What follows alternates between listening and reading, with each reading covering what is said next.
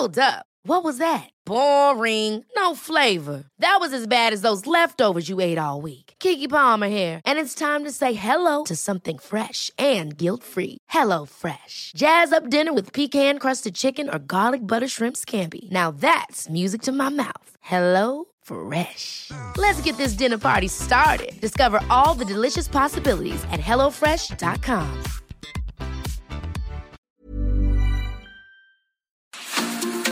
Heraldo Media Group presenta la información y el entretenimiento que usted necesita para estar enterado, también en su descanso.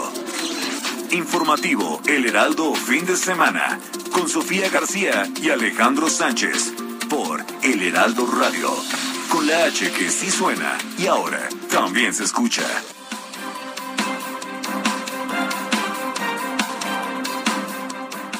No llegamos al resultado que, que el corazón de mi esposa y el mío pedía, quería, exigía. Y, mi hija está muerta y no sé qué hacer. No sé qué hacer, estoy molesto porque me equivoqué, creí en la fiscalía, repito en la fiscalía, los tomos, yo les pedía copias, que es mi derecho como víctima, porque ellos no hicieron su trabajo y exijo justicia en ese aspecto y exijo que se aclare por qué desapareció de Dani.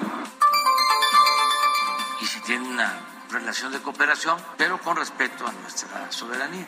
En este caso, que se ha manejado incluso por nuestros adversarios, ya es una campaña ayer, hasta Krause, que se mete en todo, este, se quejaba de cómo íbamos a cancelar un grupo eh, que se dedicaba a enfrentar a la delincuencia, como si nosotros no estuviésemos haciendo nada o fuésemos este, cómplices, paleros. ¿Cómo creen que vamos a continuar con estas actividades? Fue una decisión que se tomó desde la Secretaría de Relaciones Exteriores, muy bien hecha por parte del licenciado Marcelo Ebrard y por supuesto el presidente de la República. No somos iguales. ¿Cómo vamos a seguir con estos tratos teniendo al enemigo dentro? Aquí no hay pactos. Tuvieron la oportunidad de eh, resarcir el daño que provocó la reforma del 2013 y dar las condiciones sin afectar a los privados realmente de eh, permitir que se fortalezca la Comisión Federal de Electricidad. Y esta sí es una traición al desarrollo nacional, a la patria, a la nación. Esto es manera de denigrar a quienes piensan distinto autorizan no solo acciones violentas, sino pueden, por ejemplo, autorizar acciones de fraude electoral que estén autorizados o legitimando pues una instrucción a quien recibe una, una despensa o un beneficio directo, que el siervo de la nación le diga, si no votas por Morena, entonces no te voy a dar esta, eh, eh, esta, este beneficio. El Ministerio Público obtuvo la vinculación a proceso de tres mujeres que fueron detenidas durante el despliegue policial y ministerial realizado el pasado viernes. Los datos de prueba aportados por el representante social de la Fiscalía de Investigación Territorial en Benito Juárez permitieron que la autoridad judicial también les dictara prisión preventiva justificada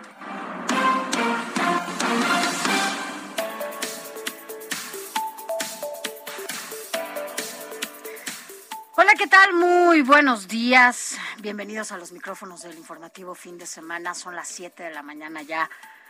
Con tres minutos, recuerde que estamos aquí con usted hasta las 10 de la mañana. Eh, a todo, eh, llegamos a todo el país a nivel nacional, ya lo sabe, también más allá de las fronteras. Quédese con nosotros, vamos a platicar de muchos temas. Hoy, sin duda, pues México una vez más está de luto. Es más, no hay día que no lo esté. Todos los días, todos los días mueren por lo menos 11 mujeres, por el simple hecho de ser mujeres.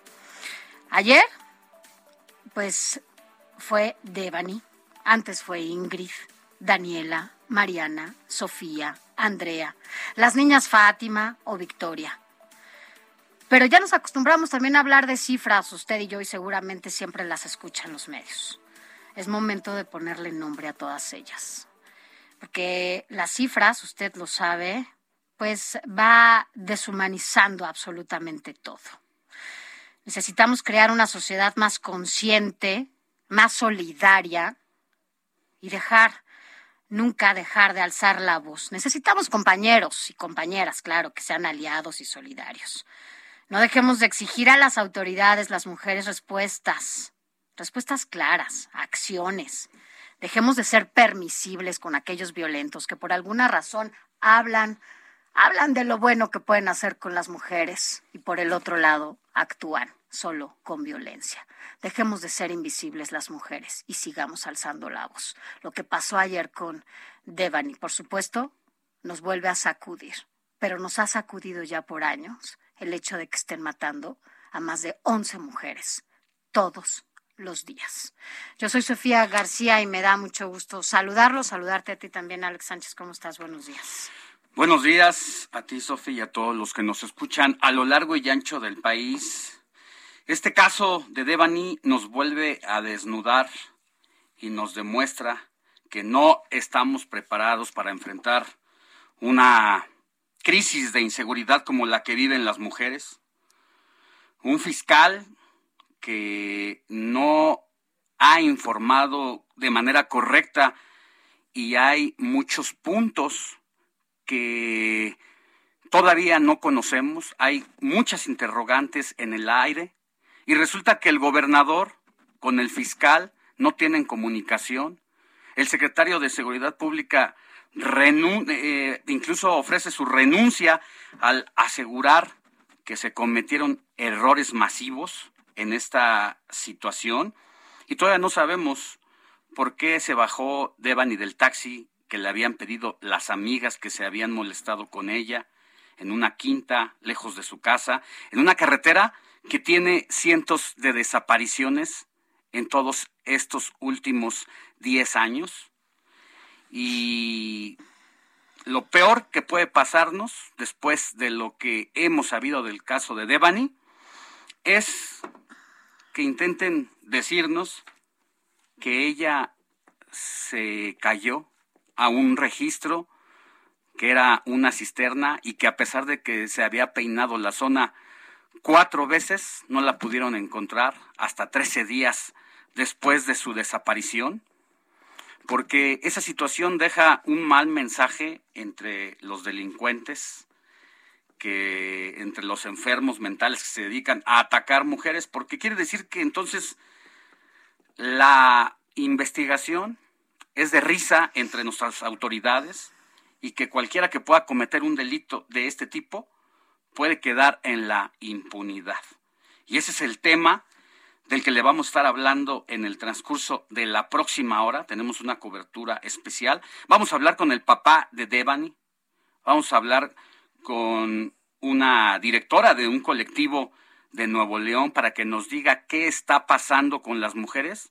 Y este caso, como todos los demás, y qué tan jodido y podrido está el territorio nacional, no se diga Nuevo León, que mientras se buscaba a Devani encontraron a otras cinco chicas desaparecidas que no tenían el foco de atención y que hoy nos viene a restregar en la cara la situación que estamos viviendo en nuestro país. Así es, si bien las autoridades pues no están haciendo lo que les toca, ningún nivel de gobierno, desde lo federal hasta lo local, porque no nos dejan de matar, también yo le pregunto a usted, desde lo personal, desde nuestra sociedad más íntima, desde nuestro núcleo más cercano, usted, mujer, hombre, ¿qué está haciendo para evitar justamente que la violencia sea parte de su actuar?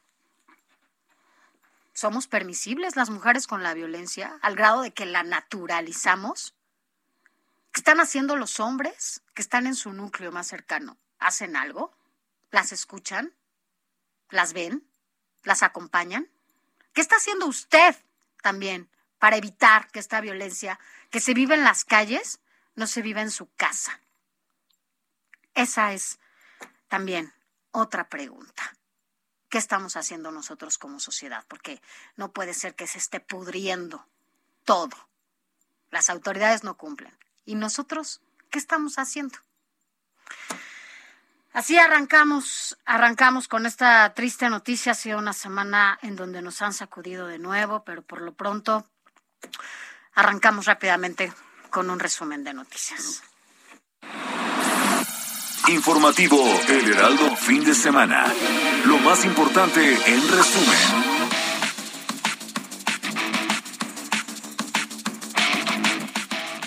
Mire, al grito de no fue accidente, integrantes de colectivos feministas y ciudadanos en general, pues protestaron afuera del Palacio de Gobierno en Monterrey para pedir justicia por la muerte de Devani Escobar en calles de Nuevo León y exigieron al gobernador Samuel García el esclarecimiento de este y otros casos. Así se escuchó esta manifestación por el caso de Devani.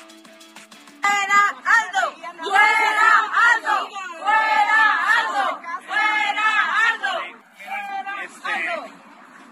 Si fuera su familia ya hubiera aparecido. Si fuera Mariana ya lo hubieras encontrado. Definitivamente.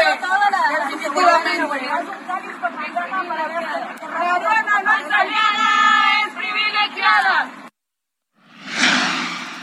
Así, así se lo gritaron las mujeres unidas al gobernador en su cara mientras siguen reclamando seguridad y justicia para el caso de Devani y todas las demás desaparecidas que en lo que va de este mes van 35 allá en Nuevo León.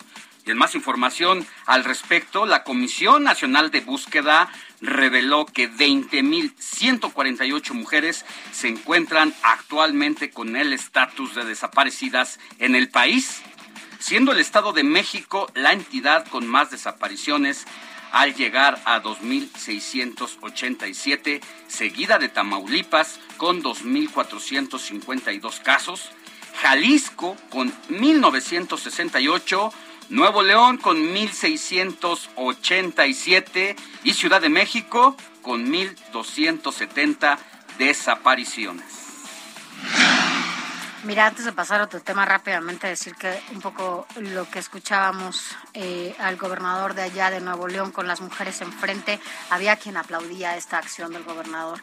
Y la verdad es que, bueno, yo creo que eso es lo que tendrían que hacer todas las autoridades, dar la cara. No es un tema de agradecimiento, es un tema de acciones. Y tendrían que implementar medidas emergentes y urgentes para dar también la cara a las mujeres con las que se enfrentan. Y no, no hay que aplaudir hay que exigir. Y sí, hay muchas mujeres que son privilegiadas, pero cada quien sus circunstancias. Y no debemos atender a eso, debemos más bien de no dejar de alzar la voz. Mire, la jefa de gobierno acá en la Ciudad de México, Claudia Sheinbaum, descartó que la legendaria Palma, ya en otros temas, que le da nombre a una de las glorietas de Paseo de la Reforma, haya muerto por falta de mantenimiento o atención por parte de su administración y recordó que será retirada justamente mañana por la noche. Así que bueno, pues si usted quiere darse una vueltecita por ahí por reforma para que vea, ya serían dos espacios icónicos que cambiarían durante esta administración, la de Colón y esta de La Palma ya en esta administración de Claudia Sheinbaum. Vamos a hablar con un experto en biología precisamente para que nos diga realmente es un tema que pudo evitarse o es un tema propio del calentamiento global de la Ciudad de México? ¿Qué está pasando? Porque además hay cientos más de casos como esa icónica palma de Paseo de la Reforma en una plaga que está acabando con especies de distintas pues de distintas familias de pues, la naturaleza aquí en la Ciudad de México. Y en más información, el presidente Andrés Manuel López Obrador anunció un portafolio de inversiones millonarias en el istmo de Tehuantepec con más de 20 empresas de Estados Unidos, Canadá y México, a las que ofrecerá beneficios fiscales y ya apuntó que, igual que el tren Maya, el proyecto del istmo de Tehuantepec estará manejado por la Secretaría de Marina. Al respecto, el embajador de Estados Unidos, Ken Salazar, afirmó que la región de las Américas es donde está el futuro de las economías y de la democracia. También destacó que la seguridad en el istmo de Tehuantepec es más fácil que en la frontera norte. Vamos a escuchar al embajador Ken Salazar. No salen porque quieren, salen porque tienen necesidad. Entonces, este proyecto tiene esa solución también es problemática, pero solución de la humanidad. Y por eso esto de la mirada al sur es importantísimo. Y como lo dijo mi amigo el gobernador, es que ahora estamos en la mirada al sur, que por muchas épocas de la historia de los Estados Unidos y de otras partes del mundo era la mirada a otros lugares. En otra información, la Secretaría de Salud informó que hasta la noche de este viernes se sumaron 1.077 nuevos contagios de COVID-19 y 27 muertes a causa de esta enfermedad, con lo que el país llegó a un acumulado de 5.732.712 casos confirmados y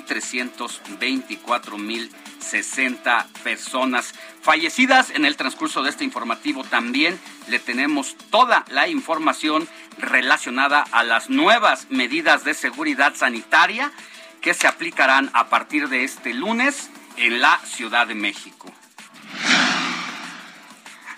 Un contingente de al menos 500 migrantes extranjeros se reunió en el Parque Bicentenario de Tapachula, al sur de Chiapas, para preparar la salida de una nueva caravana que buscará llegar al centro del país en su intento por llegar a los Estados Unidos.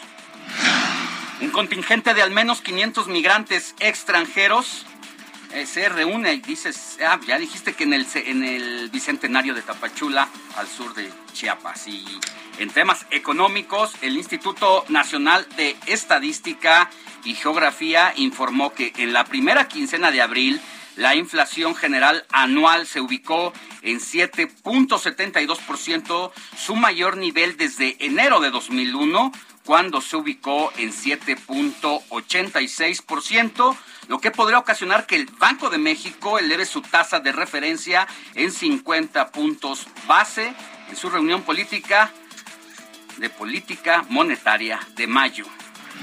Cuide su bolsillo porque, bueno, pues las cosas no, no, no están mejorando en materia económica y donde se ve reflejado, por supuesto, es cuando usted en su bolsillo tiene lo mismo y tiene que pagar más por los mismos productos que consume. Y mire, vámonos a información internacional. El Papa Francisco criticó este sábado las guerras como la que se vive actualmente entre Rusia y Ucrania al señalar que destruyen a todos y dijo que es urgente que las sociedades recuperen la civilización del amor. Y a casi, a casi dos meses de la invasión rusa contra Ucrania y esta guerra que se vive, el alcalde de la ciudad de Ucrania de Bucha, Anatoly Fedoruk, anunció que concluyeron los trabajos de exhumación de 42 cuerpos hallados tras la retirada rusa, lo que calificó como una tragedia compartida y subrayó que la próxima tarea será que cada víctima inocente sea identificada y enterrada como corresponde.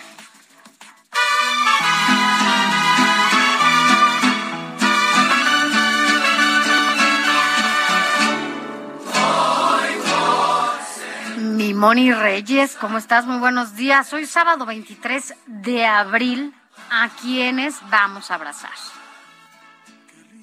Mi Moni, ahí estás o ya estás abrazando algún, algún festejado de este 23 de abril. Veamos a quienes tenemos que celebrar. ¿Ya la tenemos? Ya bueno, ya ahorita la, vamos a, contactar. Hoy, 23 de abril, bueno, pues si usted celebra su cumpleaños, su santo, un aniversario, algo que celebrar, porque bueno, por lo menos que haya algo, algo bonito dentro de, todo lo que estamos viviendo, eh, pues reciba un gran abrazo de parte del informativo fin de semana para que, bueno, pues se nos olvide un ratito todo lo que estamos viviendo en esta época en donde, bueno, pues estamos sacudidos todos y todas por la situación que vivimos en nuestro país. Pero bueno, nunca, nunca falta un pretexto para abrazarnos. Eh, felicita a alguien, también nos lo puede hacer saber a nuestro WhatsApp del informativo de fin de semana que es el 55 91 63 51 19, repito, 55 91 63 51 19. Ya estás, mi Moni. Ahora sí, dinos a quiénes vamos a celebrar el día de hoy.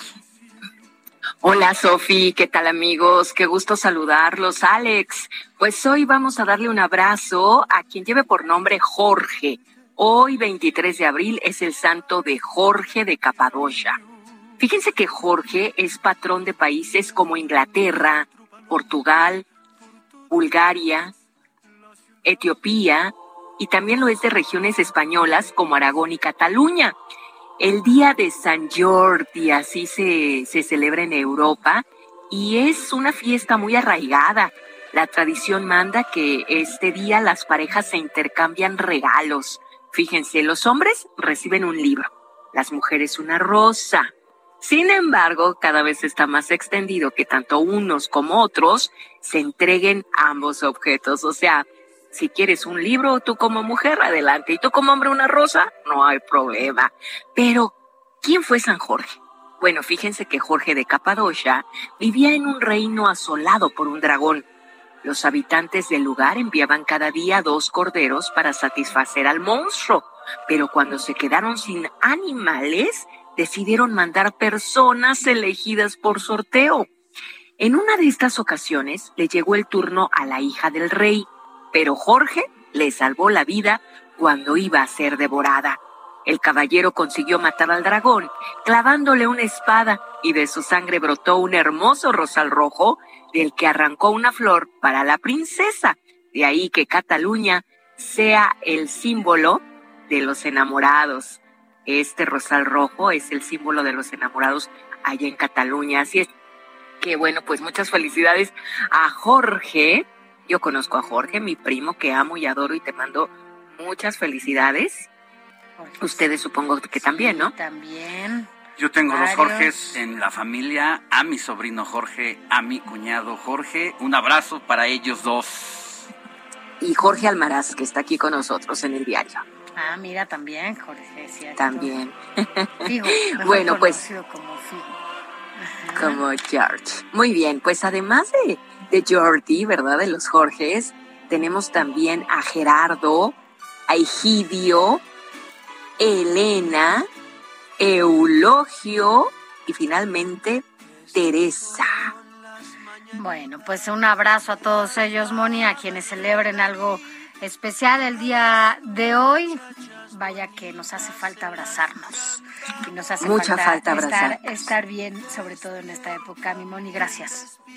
Claro, cuidarnos mucho. Muchas gracias, Sofía y Alex. que sí, cuídate mucho. Ya los pajarillos cantan, la luna ya se metió. ¿Qué más? ¿Qué más? ¡Qué maravilla irá! Escríbanos o mándenos un mensaje de voz al WhatsApp del informativo fin de semana 5591 63 5119.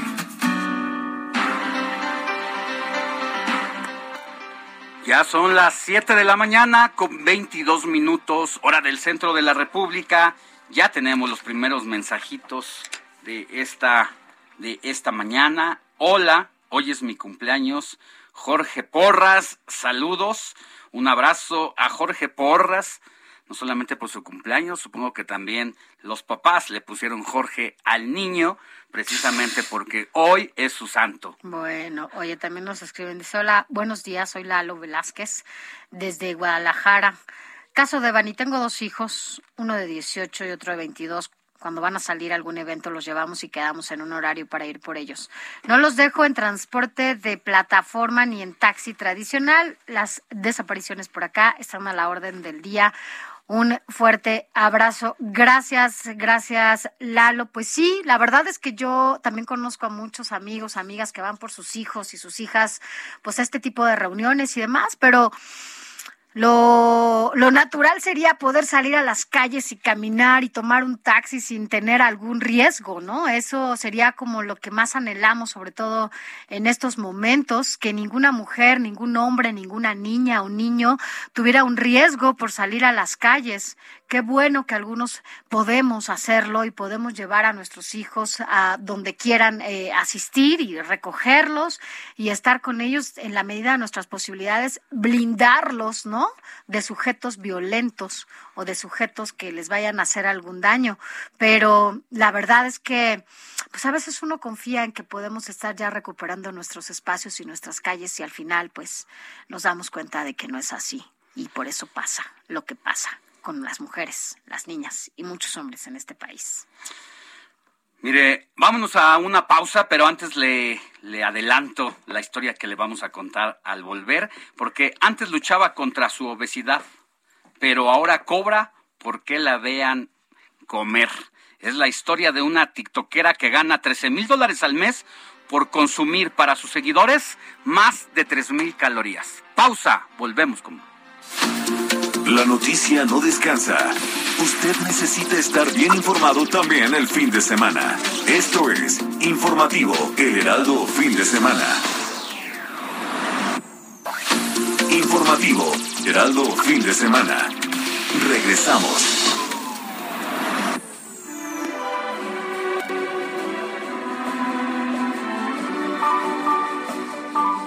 Hoy es el Día Mundial del Libro y de los Derechos de Autor y fue decretado por la UNESCO con el objetivo de fomentar la lectura, además de dar a conocer el derecho de la propiedad intelectual para el autor de su propia obra literaria.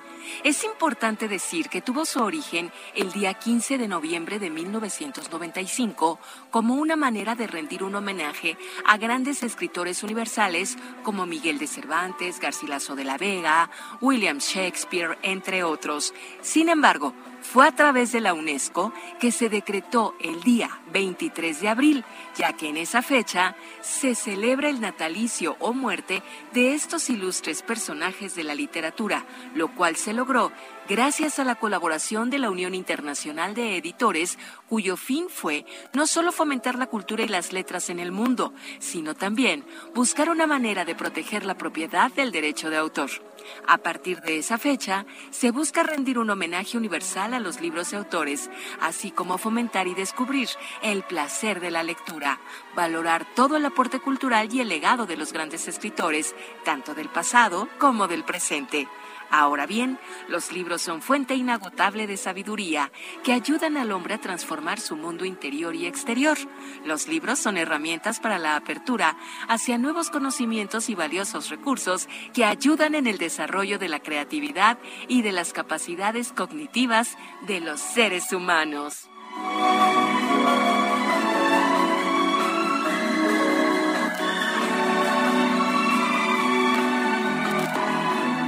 Wrap me up in diamonds, cover me in gold.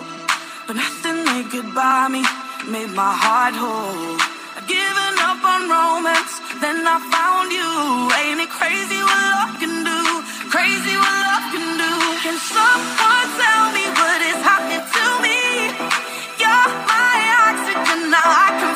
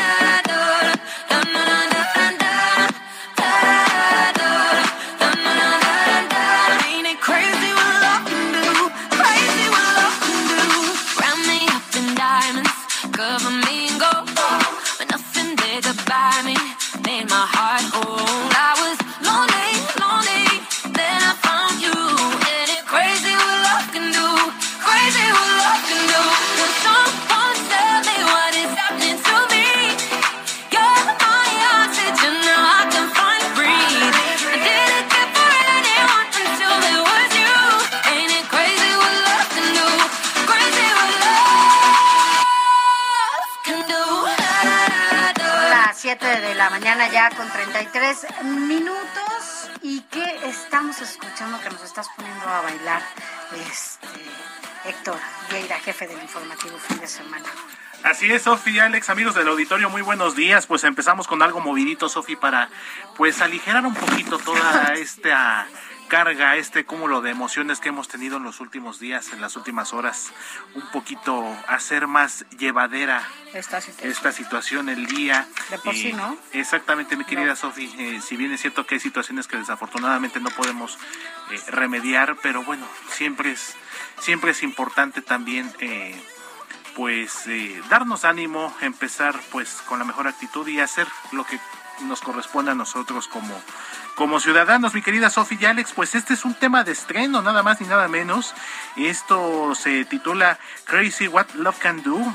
esto es del DJ y productor franco-italiano David Guerra esta canción. Este tema es una colaboración en la que participan también las cantautoras británicas Becky Hill y Ella Henderson y que bueno, si bien es cierto que se estrenó hace ya dos semanas, eh, para ser exactos el 6 de abril, pues ya prácticamente está ocupando, ya está peleando el primer eh, lugar en las listas de popularidad con otras artistas como, como Dua Lipa, como Billie Eilish, o sea, es uno de los temas que está que están estrenando y que además también ellas, ¿no? O sea, todos ellos están haciendo esto. Así es, mi querida Sofi, este DJ eh, franco-italiano David Guetta, eh, pues uno de los más importantes yo creo que del género y pues de todos los tiempos podríamos decirlo, Sofi, como bien lo comentábamos tú y yo eh, fuera del aire, junto con Tiesto, junto con Armin Van Beauty. Armin Van Beauty, exacto. Exactamente.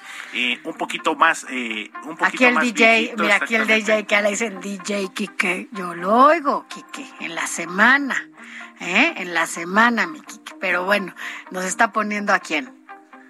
Es sí.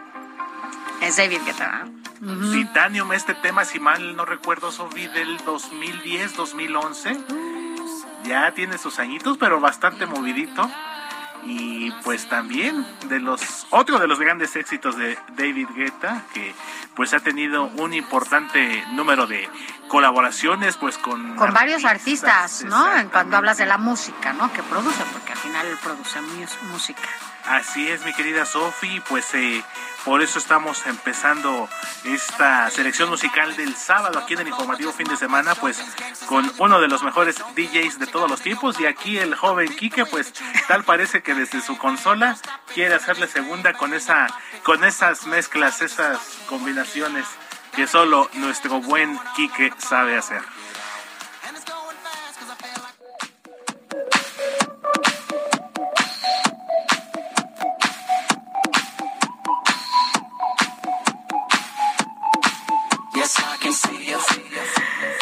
Bueno, pues así por lo menos nos desprendemos un poco de lo que está pasando en este país con un poco de música. La música siempre nos va a ayudar a estar en otro en otra sintonía muchísimo más agradable. Gracias, Así es, mi querida Sofía. Seguimos pendientes, nos escuchamos más adelante. Gracias.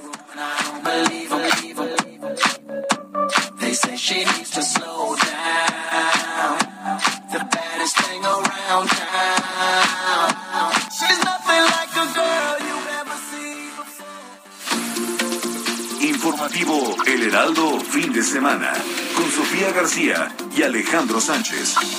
Síganos.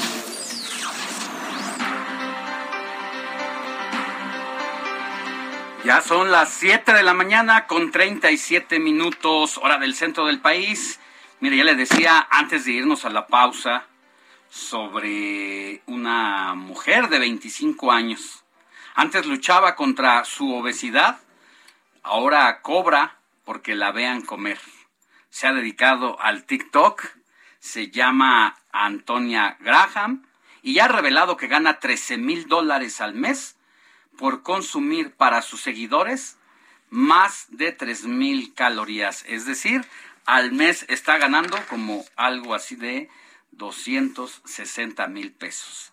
Esta es su historia. Graham, de 25 años, y madre de tres pequeños, vivía acomplejada por su sobrepeso, hasta que, harta de su baja autoestima y estómago con marcas de sus tres embarazos, decidió tomarlo como humor y comenzar a presumir su cuerpo para lograr un mundo mejor para la comunidad que es talla grande.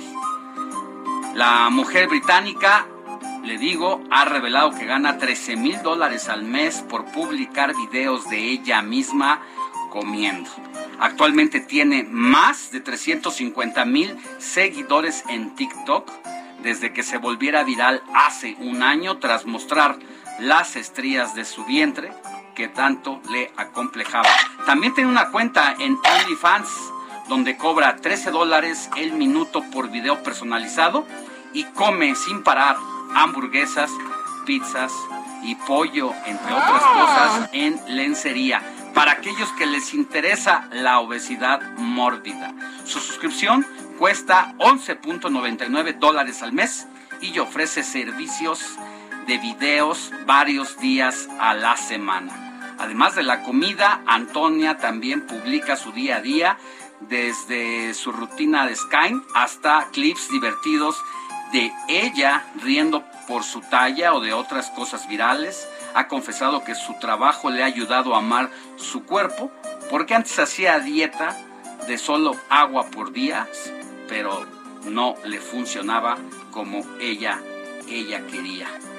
Yo como principalmente comida rápida como McDonald's, KFC y por lo general suficiente para alimentar a una familia de una sola vez. Mis clientes no son como los hombres comunes.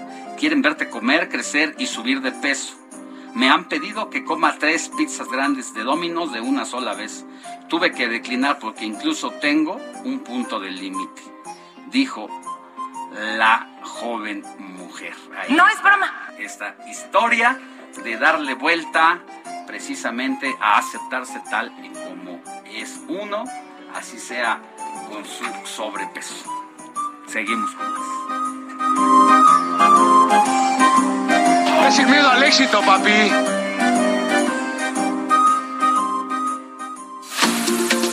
Informativo El Heraldo, fin de semana, con Sofía García y Alejandro Sánchez. Síganos.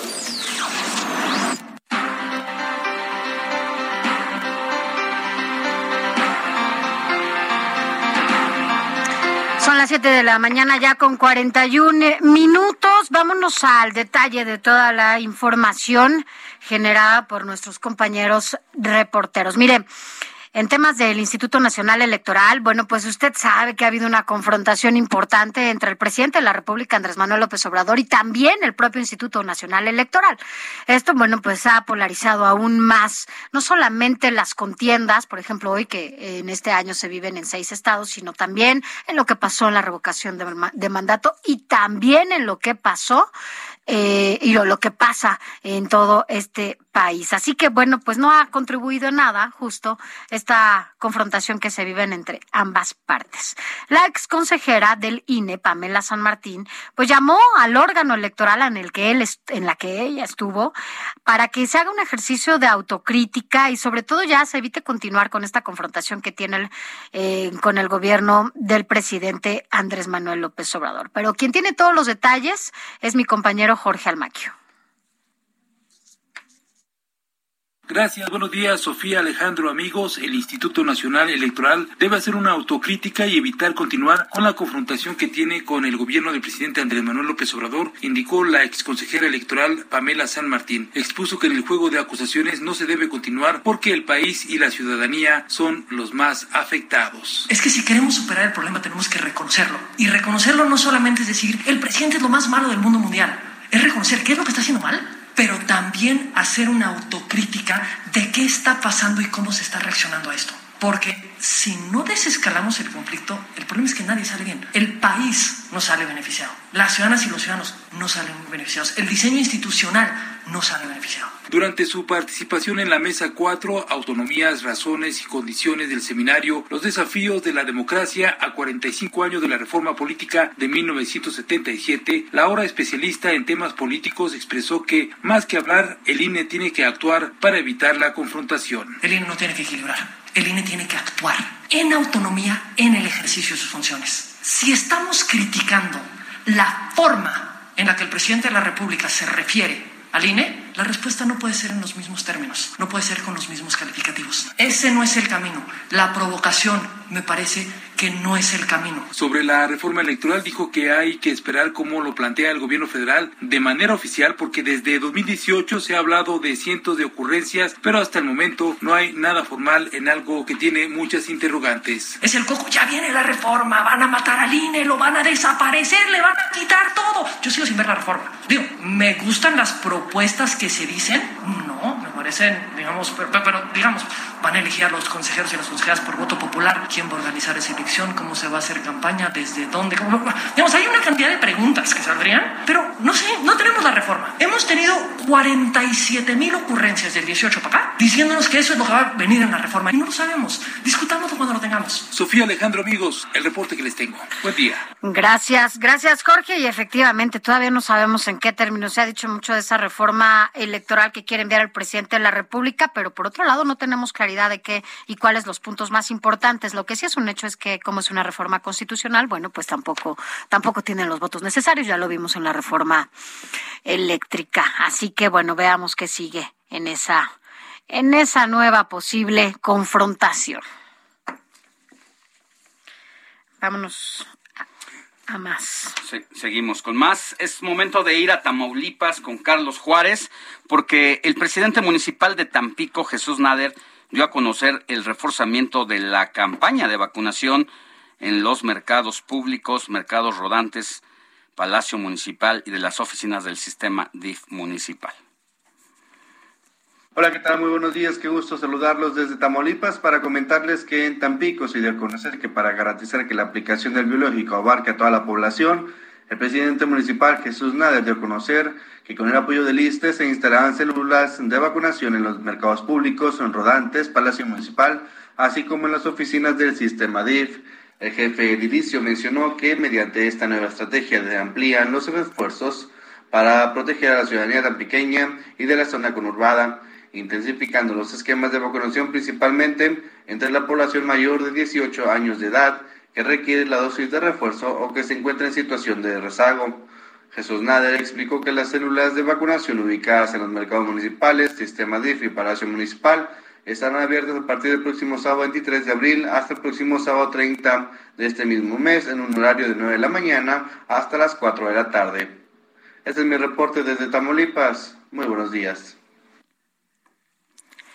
Gracias, Carlos. Eh, vámonos a más en este recorrido por el país. Ahora vámonos de Tamaulipas, nos vamos hasta Colima, porque mire, pues resulta que esta mesa de coordinación estatal, en donde participan evidentemente casi todos los eh, gabinetes en materia de seguridad, bueno, pues esta mesa de coordinación estatal para la construcción de la paz y la seguridad reveló que durante el mes de abril, o sea, lo que se lleva, se han registrado 67 homicidios en la entidad, lo que suma ya pues 24 restos humanos en fosas clandestinas allá en Colima. Pero quien tiene toda la información es mi compañera Marta de la Torre. Sofía, Alex, ¿qué tal? Buenos días. Un placer saludarlos esta mañana y también al auditorio. Informarles que derivado de la ola de violencia que afecta a Colima este año, se han registrado 67 homicidios dolosos en lo que va del mes de abril, así como el hallazgo de 24 restos humanos, esto en fosas clandestinas. El vocero de la Mesa de Coordinación Estatal para la Construcción de la Paz y la Seguridad, Gustavo Adrián Joya Cervera, informó en rueda de prensa que el hallazgo de las fosas fue resultado de la detención de dos personas en diferentes hechos.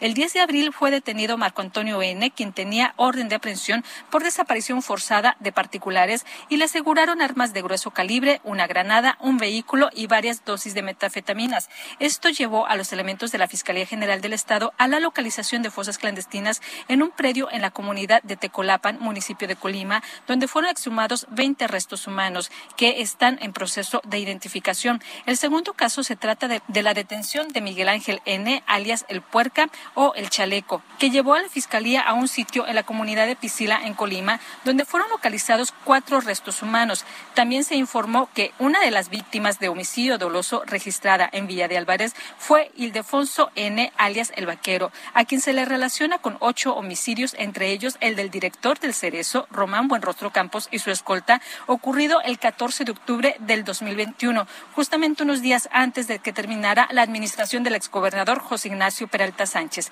Hasta aquí la información desde Colima. Gracias, buen día. Gracias, Marta. Buenas, pues muy buen día. Vámonos a más información. Mire, en días pasados se dio a conocer una encuesta nacional de seguridad pública realizada por el INEGI. En marzo de 2022, al menos 66.2% de la población de 18 años y más consideró que es inseguro vivir en su ciudad. Este porcentaje nacional no representa un cambio estadístico significativo con relación a los porcentajes registrados en marzo y diciembre de 2021, que fueron de 66.42 y 65.8% respectivamente. En esta edición, sin embargo, 16 ciudades y demarcaciones sí tuvieron cambios estadísticamente significativos frente a diciembre de 2021, siete tuvieron reducciones y nueve incrementaron. En marzo de 2022, 71.1% de las mujeres y 60.4% de los hombres tuvieron una percepción de inseguridad. Las ciudades con mayor porcentaje de personas de 18 años y más que consideraron que vivir en su ciudad es inseguro fueron principalmente Fresnillo, Ciudad Obregón, Zacatecas, Cuautitlán, Izcalli, Irapuato y Guadalajara. Y por eso es que tenemos el reporte de Leticia Ríos en el Estado de México, quien nos da a conocer precisamente cómo Cuautitlán Izcalli se colocó como la cuarta ciudad del país con índices más, índices más altos en percepción de inseguridad y el gobierno municipal detectó, ¿sabe qué? El abandono en el centro del mando C4 por parte de la anterior administración. Escuchemos a Leti Ríos. Buenos días, Sofi y Alex. Un gusto saludarlos, así como al auditorio del Heraldo Radio. Para informarles que el centro de mando C4 de Cuautitlán Izcalli fue encontrado casi en desuso por la actual administración y en un estado de abandono por parte del gobierno anterior. Solo funcionaba el 40% de las cámaras, es decir, 200 de las 590 que operan en este municipio, aseguró el comisario Mario Alfredo López Muñoz. Luego de que Cuautitlán Izcalli se colocó como la cuarta ciudad del país con índices más altos en percepción de inseguridad, de acuerdo con la encuesta nacional de seguridad pública del INEGI, el comisario señaló que encontró una corporación policíaca rezagada con un déficit de más de mil policías, mientras que los 960 elementos que se tienen actualmente no tienen capacitación y no han presentado sus exámenes de confianza, aunque ya se autorizaron los recursos para estos. Dijo que a pesar de que existen equipos y tecnología como el C4, estos estaban subutilizados. El comisario destacó que actualmente se tiene cubierto el 90% del municipio con las cámaras de videovigilancia del C4 que están ubicadas estratégicamente en entradas y salidas del municipio, en colindancias con otros municipios sobre la autopista México-Querétaro y en zonas de comercios para dar seguimientos virtuales una vez detectadas algunas alertas. Dijo que faltan como mínimo el doble de cámaras de videovigilancia en Cuautitlán Izcalli para poder atender más rápido las emergencias registradas. Destacó que además se cuenta con cuatro drones de alta gama que permiten un tiempo de respuesta de tres a cinco minutos en reportes de emergencia los cuales tampoco se utilizaban. La encuesta de marzo del INEGI arrojó que el 89.5% de la población de Cuautitlán Izcalli consideró que es inseguro vivir en el municipio, a lo que el comisario señaló que no es una cifra que haya surgido de la noche a la mañana. Explicó que se trata de una percepción que ha ido en ascenso a lo largo del tiempo se puede hablar incluso ah, de años atrás, sin que esto señaló sea una justificación, pero viene de administraciones anteriores. Y también señaló que algunos eventos muy específicos han marcado la percepción de inseguridad en el municipio, como el caso de la muerte del actor Octavio Ocaña. El comisario puntualizó que se tienen 14 puntos rojos en comunidades de Cuautitlán Izcalli, entre los que destacan Tepojaco, Santa María Las Torres, Colinas, así como Santa Bárbara y Infonavit, eh, otra colonia donde se registran eh, principalmente en estos puntos pues robos de trausentes eh, y narcomenudeo, así como robos a pequeños comercios y robos de vehículos. Hasta aquí mi reporte. Muchas gracias. Muchas, muchas gracias, Leti Ríos. Nosotros ya casi nos vamos a una pausa. Solo le recuerdo que a partir de la siguiente hora y hasta las 10 de la mañana estaremos también enlazándonos por televisión en el Heraldo Televisión, canal 10 de tele abierta aquí en la ciudad y todo el Valle de México, pero también estamos en el 151 de Easy y 161 de Skype. Tenemos todavía mucha información. Le daremos a conocer todos los detalles sobre los puntos oscuros en el, la desaparición y muerte de Devani Escobar. También le tendremos una entrevista con el papá de Devani, quien ha levantado la voz para poner en entredicho el trabajo de la Fiscalía y que se siente decepcionado. También le daremos todos los detalles sobre el retiro mañana de La Palma aquí en Paseo de la Reforma, un árbol con 102 años que será retirado después de sufrir un hongo y secarse. Este árbol representa un riesgo, por eso tendrán que, eh, pues, quitarlo el día de mañana. Todo eso y más al volver de esta pausa. La noticia no descansa. Usted necesita estar bien informado también el fin de semana. Esto es Informativo El Heraldo Fin de Semana.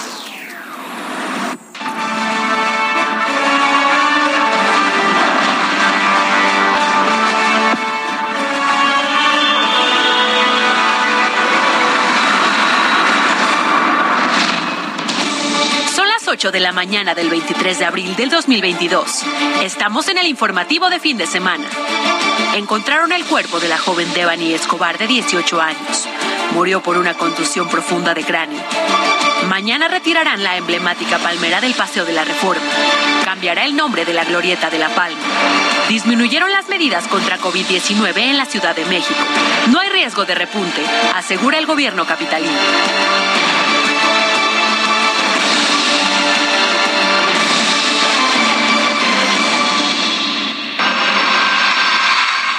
Las pruebas científicas practicadas nos permiten comunicar que el cuerpo encontrado se trata de Devana y Susana, siendo la causa del deceso la contusión profunda de cráneo. Ofrecemos nuestras condolencias a sus familiares y sus seres queridos. De esta manera, autoridades de Nuevo León confirmaron que el cuerpo que localizaron en el municipio de Escobedo se trata de la joven Devani. Ella, de 18 años, que desapareció el 9 de abril. La Fiscalía General de ese estado explicó que la causa de la muerte fue una contusión profunda de cráneo y que no se descarta ninguna línea de investigación en ese caso. Muy buenos días y excelente sábado. Esto es el informativo de fin de semana y durante las siguientes horas le daremos la información más relevante y a detalle todo lo que pasó, todo lo que ha pasado en el caso de Devan. Y yo soy Sofía García, Alex Sánchez. Buenos días a quienes ya nos sintonizan por el Heraldo Televisión y a quienes nos siguen por las distintas frecuencias del Heraldo Radio desde las 7 de la mañana. Todavía hay demasiadas noticias de los acontecimientos más importantes que han sacudido al país en las últimas horas. Recuerde, la noticia no descansa y ya sí seguimos con el informativo de fin de semana.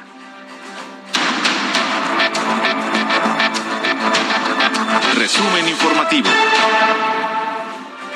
Bueno, pues de acuerdo al informe de seguridad mensual, marzo ha sido el mes más violento de 2022, registrando un aumento de 17.5% de acuerdo a la Secretaría de Seguridad y Protección Ciudadana. Pese a esto, marzo es el mes más bajo de los últimos cinco años. Y mire, la Secretaría de Seguridad y Protección Ciudadana de México informó que de enero a marzo de este año se contaron 7.354 homicidios dolosos, 12.6% menos que en 2021 y 16.5% menos que en 2020. Sobre los feminicidios, Rosa Isela Rodríguez, secretaria de Seguridad y Protección Ciudadana, afirmó que en marzo de 2022 este delito disminuyó 34.8% respecto al máximo histórico de 2021.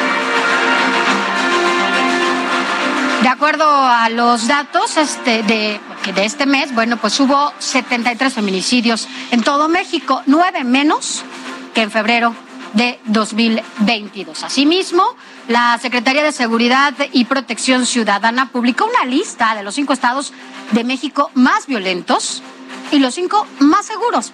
Guanajuato, Michoacán, Estado de México, Baja California, Jalisco y Sonora son los que concentran el 50% de los homicidios del país, mientras que los cinco estados más seguros son Yucatán, en primer lugar, Aguascalientes, Baja California Sur, Campeche y Tlaxcala. Esto de acuerdo a información del Secretariado Ejecutivo del Sistema de Seguridad Pública.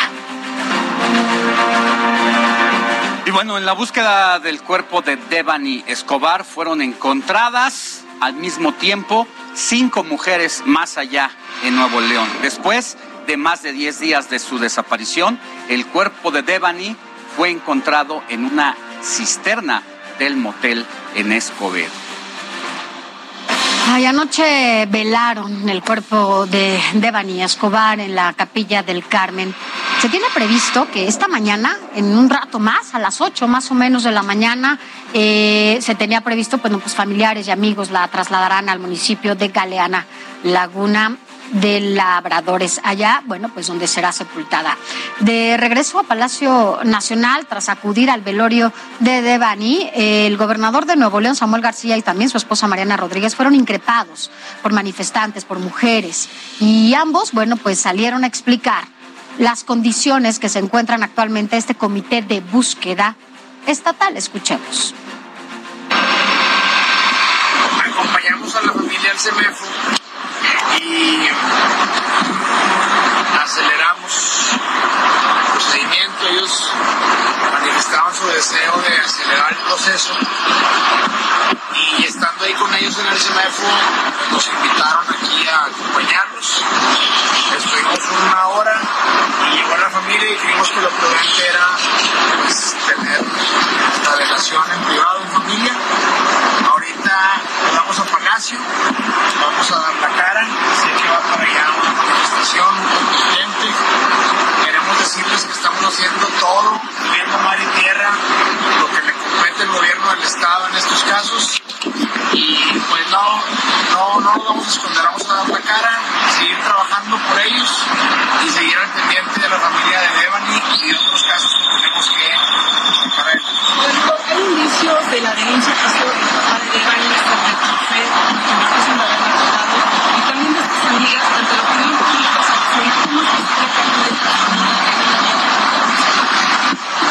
Yo lo que quiero externar es pedir a la Fiscalía que si tiene esa evidencia la haga pública, porque hay muchas dudas desde hace una semana, ayer, hoy, y toda la ciudadanía. Ahorita estuvimos una hora con el papá platicando de todos los detalles del caso. Y él nos señala que él vio videos, que él vio fotos, habló de la quinta, habló del Didi, del chofer del Didi, y dice, no es posible que, que ahí están en la carpeta. Y él no los puede tener. Yo soy el gobernador del estado y no conozco la mendiga carpeta. Y quiero saber qué pasó, quiero saber cómo hay uno. Entonces, este, eh, con total prudencia, pedirle a que, que a conocer qué pasó. Mira, imagínense, estamos escuchando que el gobernador de Nuevo León dice que tiene varias dudas. Imagínense los papás de Devani, eh, los familiares, la sociedad entera, tenemos muchísimas dudas de lo que pasó en este caso y en muchos más. Si los gobernadores no pueden actuar y tener esta relación interinstitucional para poder tener todas las riendas de la información, imagínense nosotros como sociedad qué podemos esperar. Pero bueno, esto es parte de lo que dijo el gobernador Samuel García. Y bueno, precisamente por eso la sociedad no puede entender y no puede creer tan fácil la versión oficial de la Fiscalía de que Devani se cayó al registro de una cisterna y que prácticamente ella se provocó la muerte. No nos han dicho todavía qué pasó, por qué la bajaron de el taxi en caso de que sí haya subido y por qué el supuesto taxista de confianza de las amigas que habían mandado a recogerla a ella, ¿por qué le tomó esa última foto? ¿Para qué? ¿Con qué intenciones? Parecía como si supiera que algo le podía pasar a la chica. Y mientras tanto, el padre de Devani, Mario Escobar, exigió al presidente Andrés Manuel López Obrador que intervenga en la investigación para esclarecer precisamente lo que pasó con su hija. Le exijo al presidente, le solicito que venga y que haga lo que tenga que hacer. Le exijo al gobernador que tenga que hacer lo que tenga que hacer. El fiscal ya no confío en él. No confío en Rodolfo. Si yo le paso información ahorita no confío en él. Bueno, no confía en el fiscal, eso es lo que dijo el papá de Devani. Mientras tanto, acá en la Ciudad de México, mujeres y colectivos feministas marcharon también para exigir justicia por Devani y por las miles de desaparecidas en el país. Once mujeres mueren diario por el simple hecho de ser mujeres.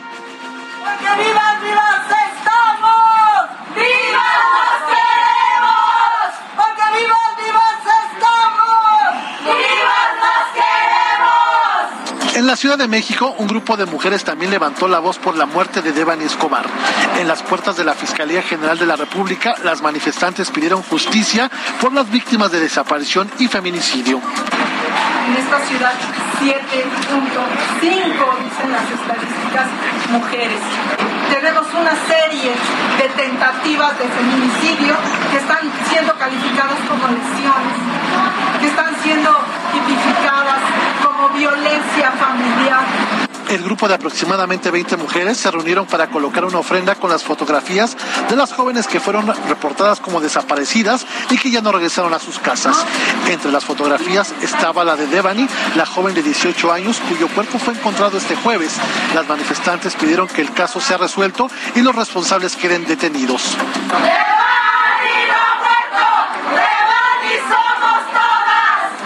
Velas y flores, los manifestantes pidieron a las autoridades que actúen para detener la violencia hacia las mujeres, pues las cifras de víctimas continúan en aumento. Javier Ruiz, Heraldo Televisión. Y bueno, se tiene preparada otra marcha por Devani Escobar y todas las mujeres desaparecidas en México. La movilización será este domingo a las 3 de la tarde. Sin embargo, los manifestantes empezarán a concentrar a las 2 de la tarde en el Monumento a la Revolución y de ahí van a partir al búnker de la Fiscalía General. Se le pide a los asistentes llevar algún distintivo blanco como una flor o una veladora.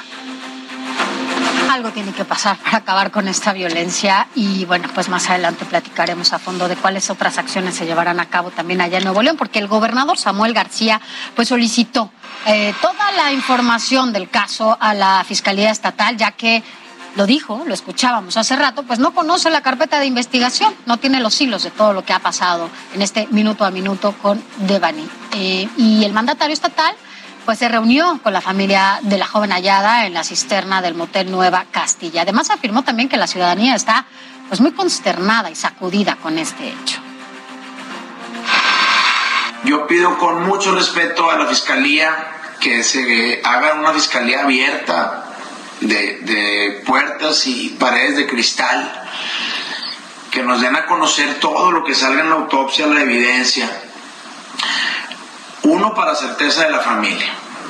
Dos, para tranquilidad y aclaración de la sociedad de qué pasó en este caso. Y para hablar más sobre este caso y demás desapariciones de mujeres en el país, saludamos con gusto a la presidenta de la Asociación Voces de Mujeres en Acción en Nuevo León, Vanessa Jiménez. Muy buenos días, Vanessa, ¿cómo le va? Hola, muy buenos días, muy bien. Gracias. Una situación, el caso de Devani que ha simbrado a Nuevo León, aunque no es propio de este momento. Tan solo en lo que va de este mes son más de 35 personas las que han desaparecido allá, pero en el país, según nos dicen los propios datos de la Secretaría de Seguridad Ciudadana Federal, que son más de 750 las desapariciones de mujeres. ¿Ante qué situación nos encontramos si partimos de este caso que tuvo mucha mediatez y que nos ayudó a entender otra vez la situación en la que estamos en los mexicanos en la desaparición y feminicidios? Buenos días. Buenos días, pues estamos en una crisis muy grave, ¿no? De, de en, vaya, en la sociedad hay mucho temor, hay muchas mujeres que hablan sobre este miedo de salir, sobre el miedo de, de que sus hijos o hijas salgan, ¿no? A divertirse a, a cualquier situación, ya ni siquiera fiesta ni nada, no simplemente salir. Eh, hay un ambiente de miedo, de preocupación, de mucho enojo. La manifestación, bueno, ayer hubo dos manifestaciones, creo que fueron, eh, yo asistí solo a una, pero hubo mucha indignación, mucho dolor, mucha empatía ahora, creo yo, por parte de las mujeres y al menos eso ha estado presionando al gobierno a que haga estas cosas que debería haber hecho desde un inicio, ¿no? O sea, entablar este puente de, diálogo con la fiscalía, saber qué está pasando, presionar desde lo que les corresponde y en las, en las, eh, digamos, en las tareas que sí le corresponden al, al, gobierno, que tienen que ver en materia de seguridad, pues también dar resultados, ¿no? Porque, pues Samuel le echa la culpa a la fiscalía, pero pues hay también una falta de acción de garantizar las seguridades del gobierno y al parecer solo es a través de la presión social que por fin se acercan a escuchar las voces de las víctimas, de las manifestantes y a tratar de esclarecer qué pasa en este caso que, que sí, se mediatizó mucho, pero, pero hay muchísimos casos más y hay muchas familias más como las de Devani, que están sin respuestas, ¿no? Y, pues en una profunda tristeza. Vanessa Jiménez, presidenta de la Asociación Voces de Mujeres en Acción en Nuevo León. Eh, es cierto lo que dices. Eh, finalmente supimos del caso de Devani porque pues se viralizó, ¿no? Y nos sumamos porque siempre hay empatía entre nosotras las mujeres y en gran parte de la sociedad cuando esto sucede, ¿no? Porque nos acude, porque lamentablemente no es el único caso que pasa al día. Pasan por lo menos 11. Y no nos vamos a cansar de repetirlo porque además tampoco pasa nada para que eso disminuya o por lo menos se prevenga. Eh, ¿Qué les dice a ustedes sobre todo o qué está pasando allá en Nuevo León, si bien no es nuevo, esta parte en donde las instituciones no están teniendo esta comunicación, sobre todo urgente en este tipo de casos, para que se puedan esclarecer estos hechos? Pues es que a mí me parece indispensable, ¿no? Que existe ese puente porque pues son, eh, digamos, como organismos que tienen que garantizar la seguridad, uno desde la prevención, desde la atención y el otro pues desde la parte que le toca investigativa y resolutiva y en algunos casos pues la parte del, del la responsabilidad también, ¿no? Del castigo a quien haya agredido, ¿no? O sea que, que apenas esté saliendo, pues me parece grave, pero pero yo estoy muy orgullosa por parte de las manifestantes, de las familias que han sido víctimas de esto, que hayan alzado la voz, ¿no? que, que el miedo no los haya escondido a nadie y que al final sí vemos que esta presión algo de resultado tiene, ¿no? Digo, falta muchísimo. Creo que al gobierno de, de, Samuel le falta muchísimo trabajo en prevención porque todas las medidas que se están tomando pues es prácticamente para para exactamente de reacción, pero no hay nada preventivo y tiene que haber acciones de prevención que puedan permitir a la sociedad, a las mujeres, salir libres a caminar, ¿no? Simplemente pues vivir la vida como, como cualquier joven, como cualquier mujer adulta o niña, y que eso no sea un riesgo para ellas, ¿no? Que no sea un riesgo ser mujer en este país, en este estado. Vanessa, qué podrido está el territorio que durante estos 12, 13 días de búsqueda de Devani, eh, quien había sido reportada desaparecida a partir de la madrugada del 9 de abril, fueron encontradas al menos otras cinco mujeres en territorio cercano y que hayan pasado como una cifra más, como parte del movimiento que ustedes realizan en la Asociación Voces de Mujeres en Acción en Nuevo León, nos habla de la indiferencia total de las autoridades por ver estos casos ya y tratarlos como parte de una normalización de la inseguridad en el Estado y en el país. Sí, así es, es terrible, ¿no? O sea, no, una no deja de sorprenderse de, pues, de la, yo esta vez lo he calificado como eh, deshumanidad, ¿no? Por parte de la Fiscalía a veces al leer los comentarios que la propia fiscalía hace a través de sus redes sociales. Es terrible, ¿no? Este, buscar a una, encontrar a otras, encontrar a todas sin vida. Eh, las declaraciones tan desafortunadas que ha hecho la fiscalía, ¿no? Que han hecho que inclusive la sociedad eh, compare este caso con otro muy lamentable que fue el de hace años con, con la niña Polet, ¿no? Porque las las cosas que pasan pues no coinciden. Se ha hablado eh, con las con familiares de Devani, donde dicen nosotras estuvimos ahí varios días, nos sentamos ahí, se buscó ahí, no había nada, ¿no? De pronto de repente aparece, ¿no? Y, creo que a todo el mundo nos deja esta sensación de que ha sido un caso muy manipulado por parte de las autoridades.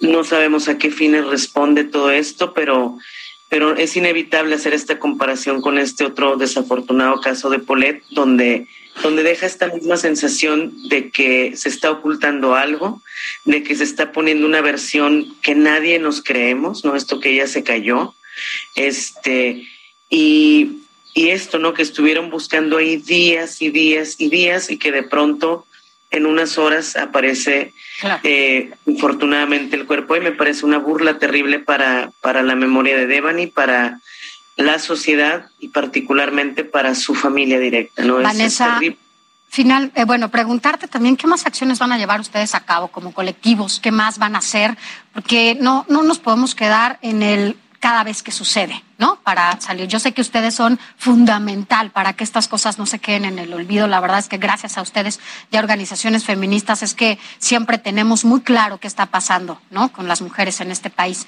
Por un lado, saber si van a pedir la salida del fiscal de manera formal y por otro lado, si va a haber alguna declaratoria que exijan o que pidan a través de toda esta documentación que tienen de alerta de género en el Estado. Tenemos alerta de género en el estado, la tenemos eh, solamente en cinco municipios, acá en Nuevo León somos 51 municipios, eh, yo creo que debería extenderse, este, sí hay, hay compañeras que han hablado de eh, hacer esta solicitud. Desde las colectivas, pues bueno, todas trabajamos en diferentes trincheras, yo por ejemplo, desde la organización a la que pertenezco, trabajamos justo en prevención y detección de la violencia y en atención de violencia sexual y violencia digital, sin embargo también hay otras compañeras que hacen un trabajo que supera, ¿no? Que, que de verdad es que el gobierno no está a la altura del trabajo que realizan compañeras como las de Funden, Buscadoras Nuevo León, Colectivo Amores, que literalmente ellas salen a hacer estas búsquedas, ¿no? A literal escarbar en la tierra eh, buscando restos de sus familiares desaparecidos y de, otros familiares de otras personas. Eh, hay otras colectivas que igual trabajan con infancias, que trabajan con, con eh, personas adolescentes. Creo que nosotras hemos eh, o vamos a seguir trabajando en lo que hacemos y estas manifestaciones han sido emergentes, no han sido no en las fechas que en las que siempre nos organizamos como un 8 de marzo, como un 25 de noviembre, sino han nacido de la indignación, no de esta rabia, de esta desesperación, este miedo que se está viviendo generalizado. Y, y, pues quienes estamos en contacto también de cierta manera presionando al gobierno, pues vamos a seguir en esas pláticas, en esas mesas de diálogo, pero esperando que no se queden en lo de siempre, no en firmar acuerdos, sino en exigir las acciones y pues presionar hasta que respondan, ¿no? Porque vemos que eso sí les mueve, ¿no? A lo mejor es el tema de la presión social, el mantener una imagen en redes sociales, pero ahí sí les pega y pues por ahí vamos a seguir también. Vanessa Jiménez, presidenta de la Asociación Voceres, Voces de Mujeres en Acción en Nuevo León, muchas gracias por haber estado con nosotros y le daremos seguimiento a estos casos y también al trabajo que sigan desarrollando ustedes. Que tenga buen día. Gracias, igualmente, bonito día. Gracias, Vanessa. Y bueno, en información de último minuto, en estos momentos se lleva a cabo ya una misa para Devani. Familiares y amigos están ahí presentes. Y además se prevé que entre nueve y nueve y media de la mañana, en un rato más, el señor Mario Escobar, padre de Devani, dé una conferencia de prensa en compañía de la Comisión Nacional de Derechos Humanos. Y mientras que el gobierno federal, bueno, pues ya envió a elementos de la Marina para ayudar a las investigaciones y esclarecer este caso. Así es, y ante este caso, la Suprema Corte de Justicia de la Nación entró al tema, haciendo un llamado de manera urgente a tomar medidas para detener esta tragedia colectiva. Su presidente Arturo Saldívar se pronunció en Twitter y escribió, el dolor por cada mujer y niña muerta o desaparecida toca lo más profundo del corazón de México. Urge tomar medidas y eficaces para detener esta tragedia colectiva todas las instituciones debemos asumir nuestra responsabilidad y actuar en consecuencia, ni una menos. Sobre el tema, Amnistía Internacional también intervino y también dio a conocer su postura. Exigió justicia por el caso de Devani Escobar, joven de 18 años que desapareció el pasado 9 de abril en el estado de Nuevo León. Se solidariza Amnistía Internacional con la familia y con todas las víctimas de desaparición en México. 12 días después de que la familia denunciara su desaparición. Desde Amnistía Internacional enviamos un saludo solidario a los familiares y las familiares de Devani y de todas las víctimas de desaparición y feminicidio en México. El feminicidio de Devani no debe quedar impune. Es momento de hacer una pausa. Al regresar le tenemos más información. Recuerda escribirnos a nuestro WhatsApp al 55 91 63 51 19. será el último día en que se podrá visitar la emblemática palmera del Paseo de la Reforma. El domingo por la noche la quitarán.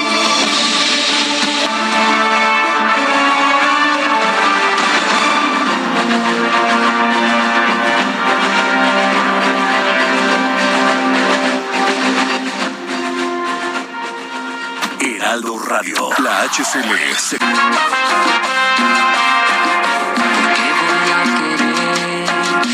tu corazón.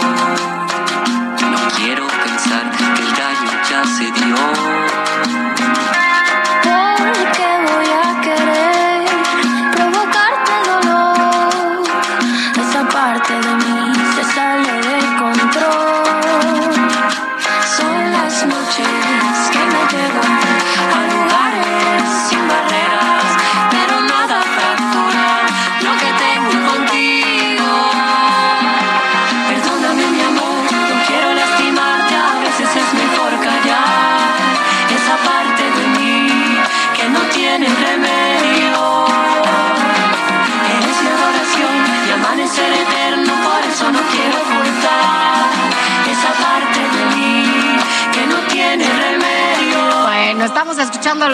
Azules, que estrenaron un nuevo tema titulado Esa parte de mí, al lado de Sofía Reyes y Esteban, quien compuso justamente esta, pues esta nueva canción. Ya tenía mucho tiempo que no escuchábamos algo, algo nuevo, porque bueno, la mayoría eran justamente canciones que ya, ¿no? Habían tocado en algún momento, que ya no sabíamos mucho, o que retomaban, ¿no? De algunos otros artistas y ya, con eso. Pero bueno, pues esto es algo nuevo, así que por eso lo estamos escuchando, para que usted sepa y nos diga si le gusta o no le gusta.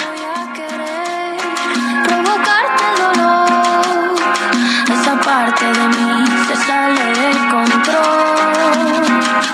Son las noches que me llevan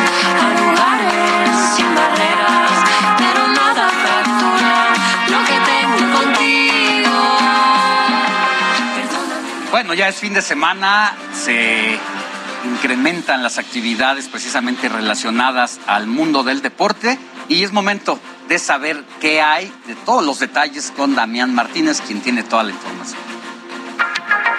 Prepare la botana porque este sábado nos esperan grandes partidos dentro de la jornada 16 de la Liga MX. El superlíder del torneo, los Tuzos del Pachuca, se enfrentan a los Rayados de Monterrey en el Estadio Hidalgo. Además, saque la carnita asada porque los Tigres de Miguel Herrera reciben a las Águilas del América en el Volcán. Por si fuera poco, no olvide la torta ahogada porque las Chivas se miran ante los Pumas en Guadalajara. En información de la selección mexicana, según diversas fuentes, el técnico nacional Gerardo Martino no estará presente en el partido del próximo miércoles ante Guatemala. El Tata ha sido tratado por un problema visual y aún no recibe la alta médica. Además, hoy en punto de las 3 de la tarde, no se pierda la gran final de la Copa del Rey entre el Betis de los mexicanos Andrés Guardado y Diego Lainez frente al Valencia. Pasamos a la Fórmula 1, todo listo para el Gran Premio de Emilia Romagna, donde el piloto mexicano Sergio Choco Pérez busca hacer historia y lograr su segundo podio de la temporada. El circuito Imola en Italia representa la primera carrera sprint de la temporada, aumentando la adrenalina y la velocidad. En información del box, la trilogía entre Saúl Álvarez y Gennady Golovkin está prácticamente cerrada para septiembre. Por si fuera poco, el Canelo Álvarez se bajará del ring en junio para demostrar sus habilidades en el campo de golf. Y es que el pugilista tapatío formará parte del torneo Icon Series, donde compartirá el green con figuras como el mítico Michael Phelps, Pep Guardiola y Harry Kane. Y bueno, pues ahí los, los deportes, solamente agregar de última hora que Cristiano Ronaldo llegó a su gol número 100, a pesar de que su equipo, el Manchester, perdió 3-1 ante el Arsenal. Cristiano metió su gol y ya tiene 100 goles allá en Europa. Bueno, pues así las cosas y el contraste que está viviendo Ronaldo en su vida personal y en su vida profesional.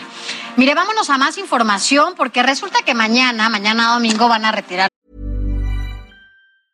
There's never been a faster or easier way to start your weight loss journey than with PlushCare. PlushCare accepts most insurance plans and gives you online access to board-certified physicians who can prescribe FDA-approved weight loss medications like Wigovi and Zepbound for those who qualify. Take charge of your health and speak with a board-certified physician about a weight loss plan that's right for you. Get started today at plushcare.com slash weight loss. That's plushcare.com slash weight loss. plushcare.com slash weight loss. La emblemática palmera del Paseo de la Reforma, usted lo conoce muy bien, se encuentra esto en la Glorieta de La Palma. Tiene más de 100 años y bueno, pues se va debido a una plaga, ya que autoridades capitalinas la quitarán de este lugar por esta por este hongo que tiene. La historia, la historia completa, la tiene mi compañera Jessica Moreno.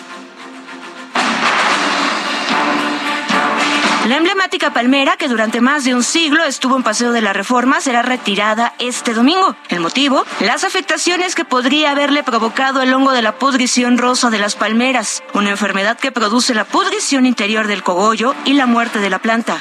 Lamentablemente la palma de la glorieta de la palma eh, tiene un hongo. Desde que llegamos al gobierno de la ciudad se analizó el tema tanto de eh, el arbolado enfermo por distintas plagas, como en particular el caso de las palmeras.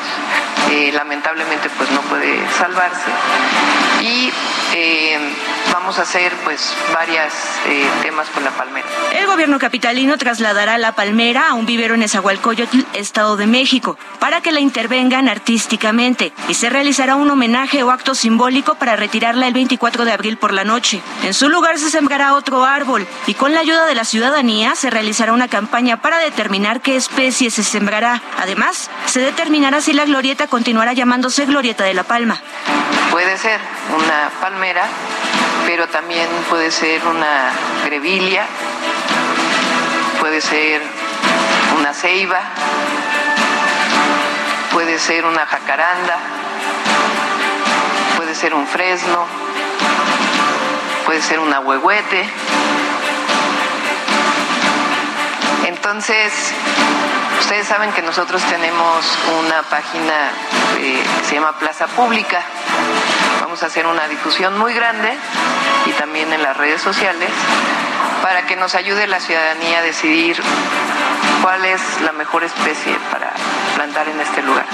Obviamente está consultado con los expertos, no se puede poner cualquier especie. Estas acciones forman parte de un plan de manejo integral de las palmeras de la Ciudad de México, pues la Secretaría de Medio Ambiente Capitalina estima que de los 15.000 ejemplares en la Ciudad de México, el 25% tiene problemas de plagas. Hasta el momento se han derribado 189 palmeras muertas, se han podado 1.729 y saneado 300 con el método endometerapia vegetal. Les aplicamos a los árboles o a las palmeras eh, cierto tipo de productos para eliminar plagas, pero también para nutrirlas mejor y que puedan responder mejor estos organismos.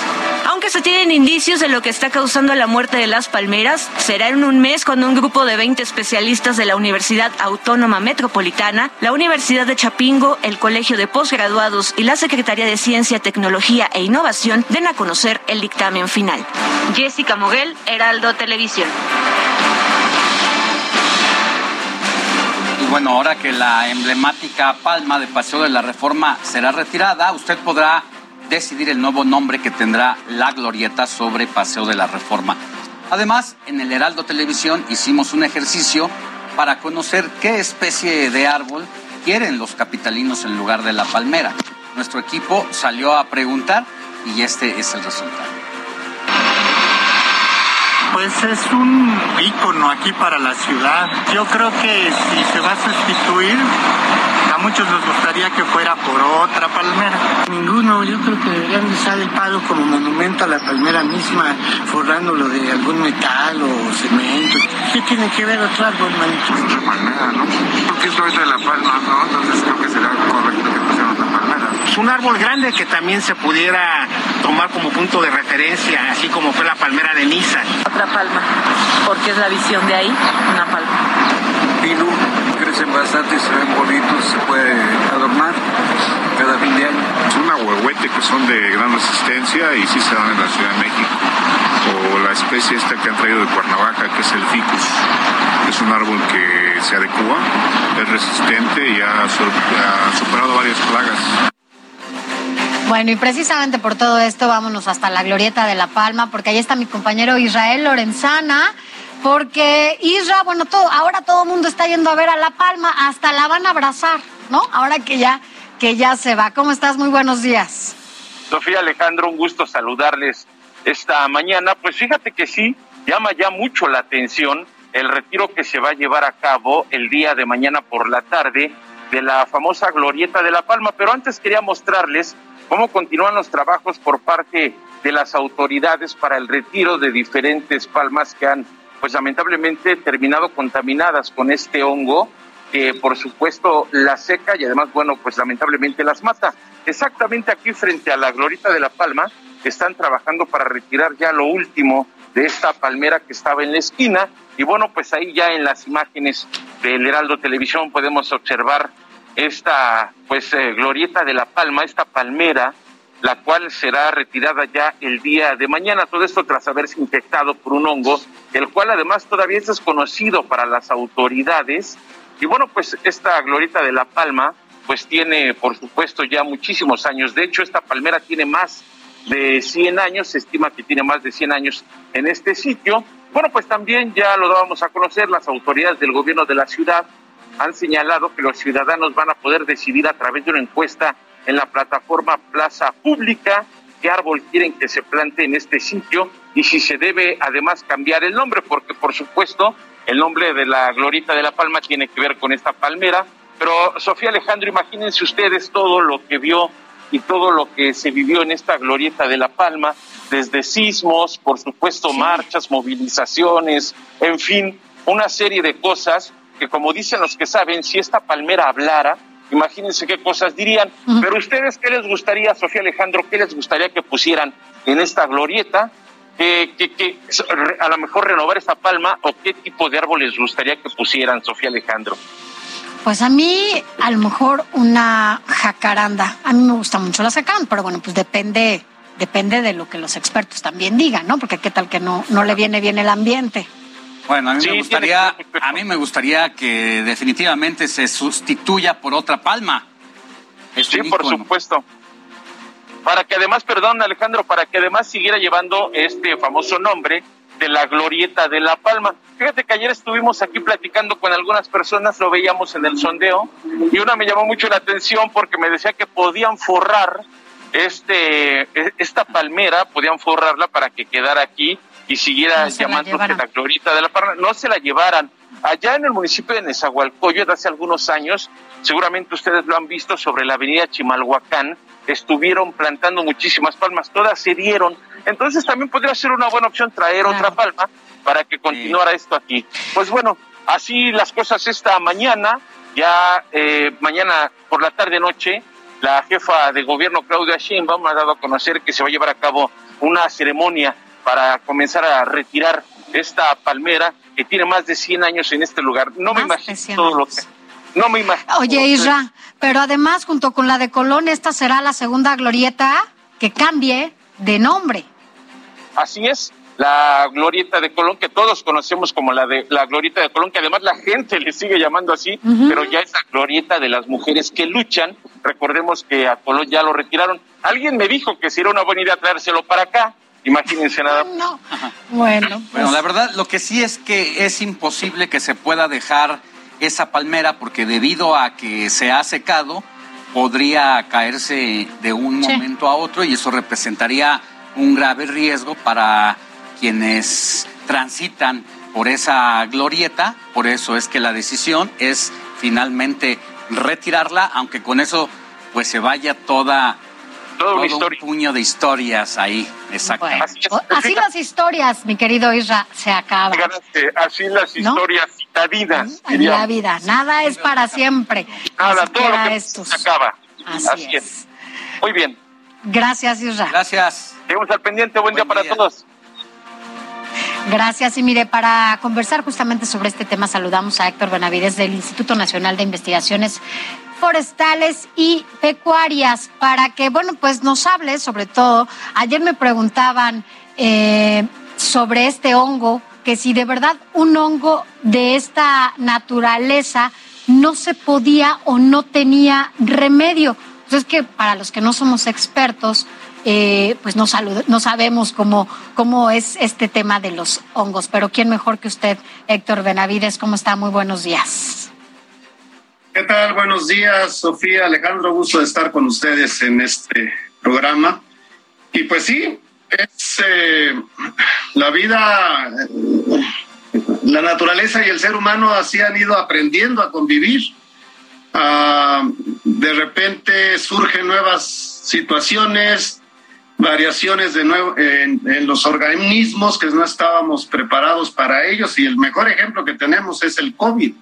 Sí, es un, algo que probablemente muchos, eh, sobre todo ya que tenemos cierta edad, en la vida esperábamos que hubiéramos, íbamos a vivir una, una pandemia en el siglo XXI.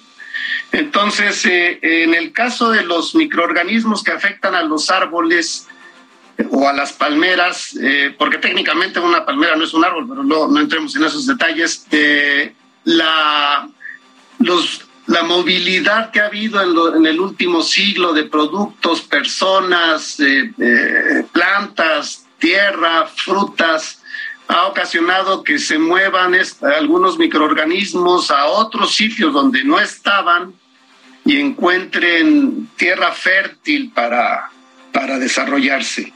En el caso de estos hongos, ya, se tiene reporte en otras latitudes, en otros lugares, de la presencia de este tipo de organismos, de su afectación incluso, pero en México no habíamos tenido un problema de esta, de esta magnitud y, no se había registrado su presencia tal vez en una forma tan, tan impactante.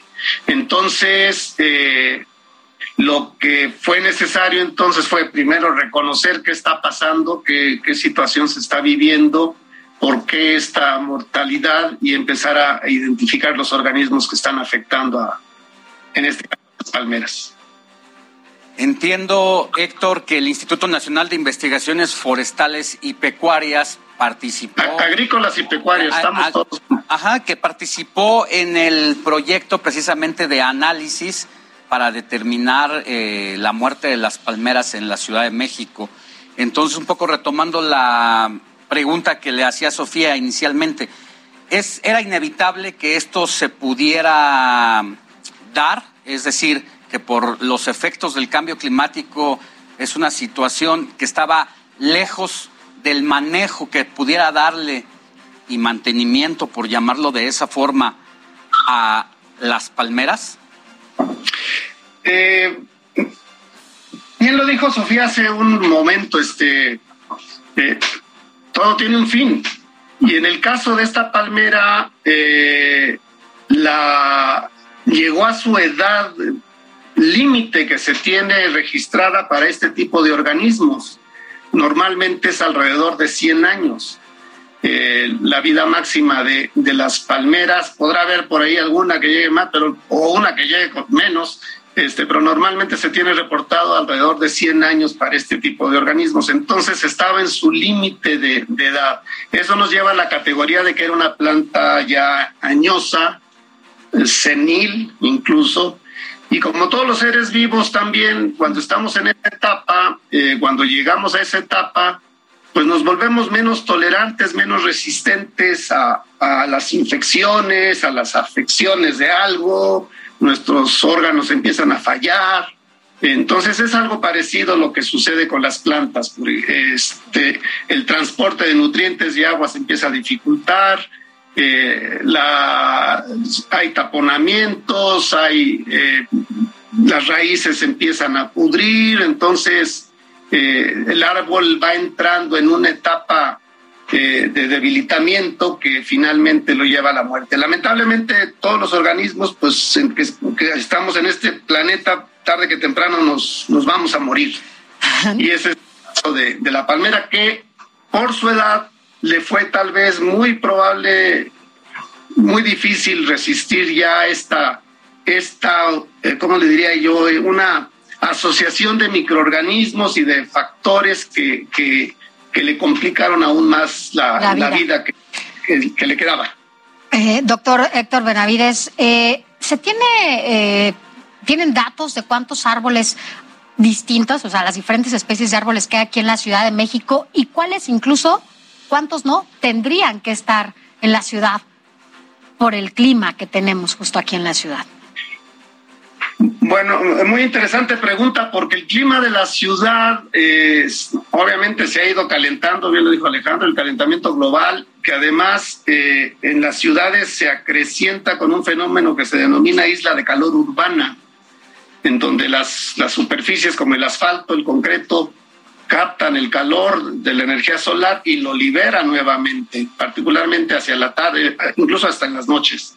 Eh, se mantiene este fenómeno. Entonces eso hace que las ciudades sean más secas, más cálidas y más secas que el entorno, y a eso le llamamos isla de calor urbano. Eso hace que las plantas se encuentren ante una situación más adversa. Pero también ha permitido que tengamos nuevas especies, conforme esto se ha incrementado, nuevas especies que antes no teníamos. Entonces ha incrementado la, la posibilidad de especies eh, que podemos plantar en la Ciudad de México y en los reportes eh, que yo he hecho, los trabajos que yo he hecho de, diagnóstico, inventario, de arbolado, tenemos en la lista alrededor de 300 especies arbóreas, tal vez un poco más. Eh, claro, en muchas veces hay uno o dos individuos. En el bosque de Chapultepec, por ejemplo, en la primera sección del bosque de Chapultepec, que estamos por terminar el, el diagnóstico e inventario del arbolado, tenemos más de, 160 especies. Entonces tenemos, un, dirían los arquitectos, una, una, este, un catálogo de, especies enorme para escoger. Claro, no todas son adecuadas y, lo más importante es en qué lugar lo vamos a, a plantar.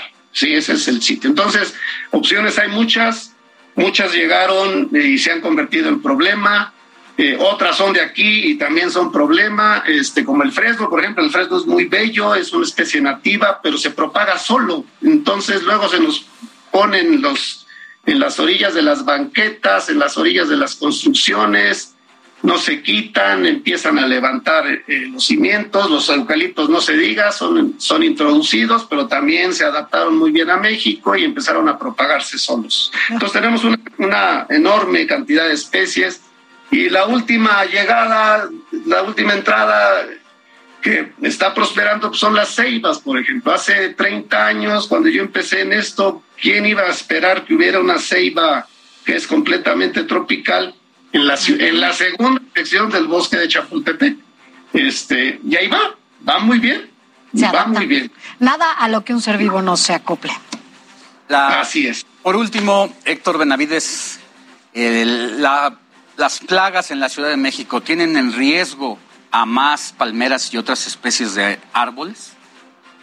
No, tenemos ahorita tres graves problemas. Por lo pronto, este, el muérdago, el muérdago que es una planta parásita que está dispersa por toda la Ciudad de México y que es urgente que, que las alcaldías y la Secretaría del Medio Ambiente enfoque baterías también a, ello, porque los árboles se nos están muriendo en muchas partes de la ciudad. Eh, y, no hay tratamientos químicos. Hasta ahorita no se ha reportado algo que sea verdaderamente efectivo o que compruebe su efectividad, o por lo menos yo no tengo conocimiento de eso. Eh, lo que nos deja el tratamiento de poda. Eh, la otra alternativa, el otro problema que tenemos es también unos descortezadores que están afectando a fresnos. El descortezador se mete al tronco y se alimenta de la parte viva del tronco. Eh, eh, está afectando a fresnos, está afectando a los cedros blancos principalmente, uno que otro pino, y también tenemos el problema de las palmeras. Entonces, pues se ha juntado el trabajo, en parte yo estoy convencido que es este fenómeno de calentamiento global, de estrés, de, y las, las plantas están sometidas a una mayor demanda de agua y por lo mismo es urgente que también se, se mejore, se incremente el mantenimiento en nuestras áreas verdes, eh, el riego, la descompactación del suelo, por ejemplo, es un factor que, luego se nos olvida, pero cuando el suelo por el paso de la gente se va compactando, entonces impide que el agua se infiltre mm. Y impide que el oxígeno se infiltre y las raíces necesitan oxígeno. Claro. Pues mucho que hacer todavía. Hay mucho que hacer. Mucho, mucho, que hacer y bueno, pues sobre todo conocer más de lo que tenemos cerca de nosotros, ¿no? Que estos seres vivos que no, a veces no, no sabemos cómo tratar, pero bueno, pues siempre que pasan estas cosas, ¿verdad? Nos enteramos de mucho más, como lo que ahora nos está dando a conocer doctor Héctor Benavides del Instituto Nacional de Investigaciones Forestales y Pecuarias. Gracias, gracias por haber. Agrícolas y pecuarias, perdón, pero si no mis colegas agrícolas se me van a enojar. Ah, Forestales, agrícolas y pecuarias. Estamos juntos en ah, ese instituto. Agrícolas. Gracias, gracias y buenos días. Muchas gracias, buen día. Gracias. buen día. Mira, el gobierno de la Ciudad de México invita a todos los capitalinos a asistir al homenaje Palmas a la Palma para despedir a la palmera de Paseo de la Reforma. La cita es mañana a las 9.30 de la mañana en la glorieta ubicada, ya sabe, en Río Rin y Niza. Bueno, pues ya con esto sabe usted que si quiere ir, pues ahí estará. Bien, en la avenida es momento de ir a un corte, no se vaya, continúe con nosotros porque todavía tenemos muchísima más información. Al regresar, disminuyeron las medidas de higiene contra COVID-19 en algunos estados de la República.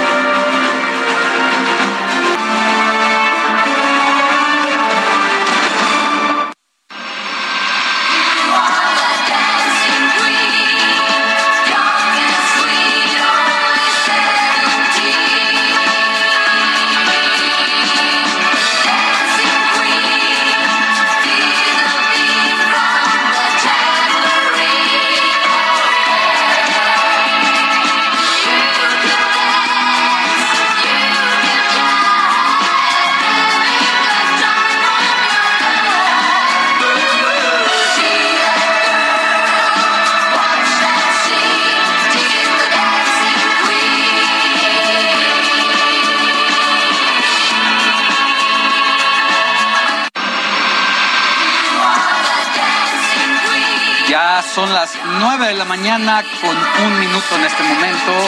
¿Qué estamos escuchando, Pues es que yo no sé si estuviste al pendiente de la reina Isabel II, que ya celebró su cumpleaños número 96 y este año, bueno, pues fue una ceremonia privada en su residencia allá en Sandringham, en donde, bueno, pues estos festejos coincidieron con los 70 años de su reinado y pues no, reina es fanática, resulta que es fanática de este grupo que estamos escuchando, ABBA, y ella misma ha dicho que su canción favorita, casualmente, pues es esta, ¿no? Que es Dancing Queen, es pues hablando de el baile de la reina, bailando con la reina. Entonces, bueno, pues por ello resulta que es su canción favorita.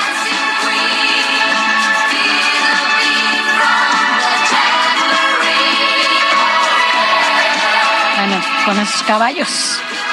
Bueno, vamos a cambiar de temas porque en sus primeros días de actividades, la réplica de la Capilla Sixtina fue visitada por más de 12 mil personas aquí en la Ciudad de México. Este espacio cultural se presentará durante todo el mes gracias a la colaboración del gobierno de la ciudad a través de la Secretaría de Cultura Local y el Fondo Mixto de Promoción Turística y el Museo del Vaticano. Y mi compañero Luis Pérez, a propósito de todo esto, bueno, pues se encuentra ahí en la réplica de la Capilla Sixtina y pues vamos a ver qué está pasando en este momento? ¿Cuál es el movimiento y cuáles las filas? Porque, bueno, han sido filas inmensas las que han estado ahí afuera de esta réplica de la Capilla Sixtina. Luis. Sofía Alejandro, muy buen día, buen día el amable auditorio de Heraldo Televisión. Pues aquí nos encontramos en el Zócalo Capitalino, la Plaza de la República. En el fondo está la réplica de la Capilla Sixtina, la joya de la corona del Museo Vaticano.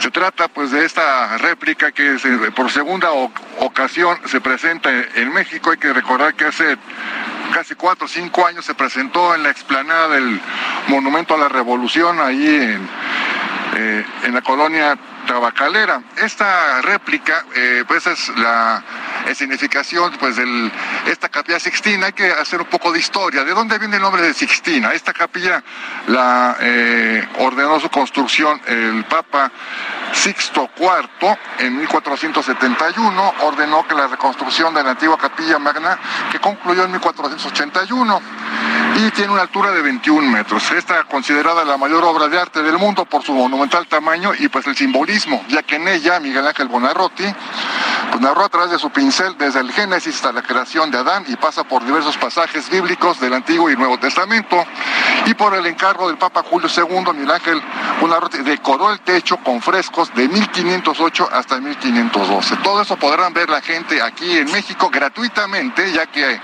en Ciudad del Vaticano el billete cuesta 17 euros, algo aproximadamente como 340 pesos, y aquí es gratuito, tienen que ingresar a la página oficial de Capilla Sixtina México y ya les va dando los pasos para adquirir los billetes de entrada gratuitamente. Y la entrada es a partir de las 10 de la mañana hasta las 18.40 horas de la tarde, para que la gente pueda eh, ver durante 40 minutos pues todo lo que es esta obra de arte, que es, repito, considerada la mayor obra de arte en el mundo, tanto por el tamaño, por el simbolismo, y la fila se encuentra allá atrás, están comenzando a llegar las personas encargadas de la apertura de esta réplica de la capilla Sixtina, y se esperará también que eh, en unos minutos más ya comiencen a ingresar. Estamos viendo que para solicitar los boletos también pueden aplicar en el código QR para definir el día y la hora en la que se desea asistir y se ingresan los datos y se dé el número de acompañantes, se descargan los boletos y se presentarán, repito, de manera gratuita para ingresar a esta réplica de la Capilla Sixtina.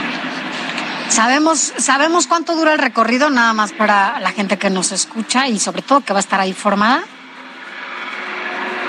¿Sabemos, Luis, cuánto Eh, bueno, dura? Para el recorrido, eh, el, el recorrido dura 40 minutos.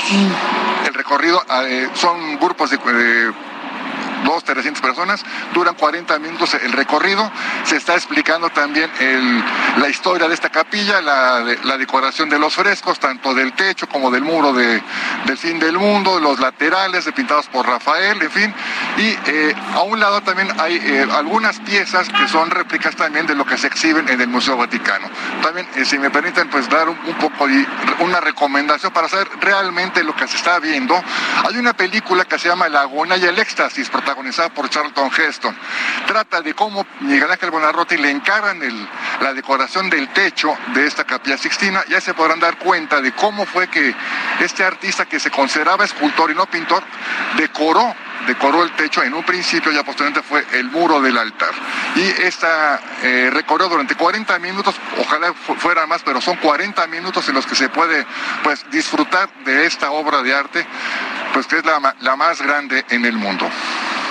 Gracias, mi querido Luis, y estaremos pues pendientes de los próximos días que sigue esta exposición y que ya no hay que viajar hasta el Vaticano. Para quienes no tienen la posibilidad, aquí está la opción para sentirse dentro de la capilla Sixtina. Que tengas buen día. Igualmente, saludos, buen día. COVID-19. Vamos con el reporte del COVID-19. De acuerdo con la Secretaría de Seguridad Federal, en las últimas horas se contagiaron 1.077 personas y se registraron 27 muertes, con lo que se suman ya 324.060 defunciones desde que llegó la pandemia a nuestro país. Mientras tanto, la capital del país, ya la jefa de gobierno de la Ciudad de México, Claudia Sheinbaum, pues dio a conocer cuáles son las modificaciones y medidas sanitarias consideradas ya por la Secretaría de Salud. La funcionaria afirmó que son decisiones técnicas que no dependen de ella y así, así dijo cómo son estos cambios. Por ahora lo que se retira es el tapete, también la toma de temperatura. En los niveles tan bajos que está del COVID, pues se considera que la toma de temperatura no es necesaria. Y lo único que queda es la orientación del uso de cubrebocas y el gel eh, a la entrada de los establecimientos. Bueno, pues coinciden estas nuevas medidas con el regreso a clases de millones de alumnos del sistema básico escolar. Y tras dos años del inicio de la pandemia por COVID-19, el uso del cubrebocas poco a poco comienza a quedar atrás. Hasta ahora, este es el estatus en México. Es opcional en lugares abiertos en Coahuila, Tamaulipas, Campeche, Quintana Roo, Ciudad de México y es opcional en lugares abiertos y cerrados solo en Nuevo León, con excepción de guarderías, hospitales, escuelas, transporte público, aeropuerto, farmacias y así los mientras que el resto del país el uso del cubrebocas aún es obligatorio en espacios abiertos y cerrados. Bueno, por cierto, la nueva campaña de vacunación contra el COVID-19 ha tenido un gran impacto, sobre todo positivo en la población, y, bueno, va a estar vigente hasta el 30 de abril, hasta el próximo fin de semana. Pero quien tiene toda la información es mi compañero Amado Azuela.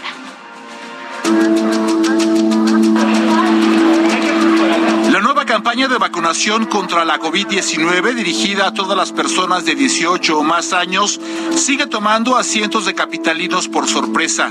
Esta unidad de médicos y enfermeras de la Secretaría de Salud de la Ciudad de México, ubicada en la puerta 9 del bosque de Chapultepec, causaba curiosidad, pero era bien recibida por los visitantes. Me parece buena para todos los rezagados, ¿no? Muchos no quieren ir, no tienen tiempo por el trabajo, está bien. Es muy rápido. Muy bien para la salud La nueva estrategia de las autoridades de salud de la Ciudad de México y el gobierno federal que inició el pasado 18 de abril ha tenido un impacto positivo en la población. Creo que te ahorras mucho tiempo porque también en los centros donde estaban vacunando pues hacías mucha fila. Apenas en una hora que se instaló este módulo en el bosque de Chapultepec, ya se habían vacunado un total de 70 personas de distintos puntos de la República Mexicana. Muy bien, ya voy por mi cuarta dosis. En otro punto también de la Ciudad de México, en la zona norte, las unidades de medicina familiar reportaban que en cuatro días ya habían recibido su refuerzo más de 10 mil personas. Lo primero es que quieran venir y que traigan todas las ganas, todo el entusiasmo. Lo segundo es que traigan una identificación oficial. Esta es una vacuna que es a toda la población. No necesitan ser este, gente exclusivamente del Seguro Social. Y el servicio es el mismo. Por ejemplo, en la unidad de medicina familiar número 41 del Seguro Social, ubicada en la alcaldía Gustavo Amadero, se anotan los datos de la persona que recibe el biológico, se entregan a la Secretaría del Bienestar, además de atender cualquier síntoma.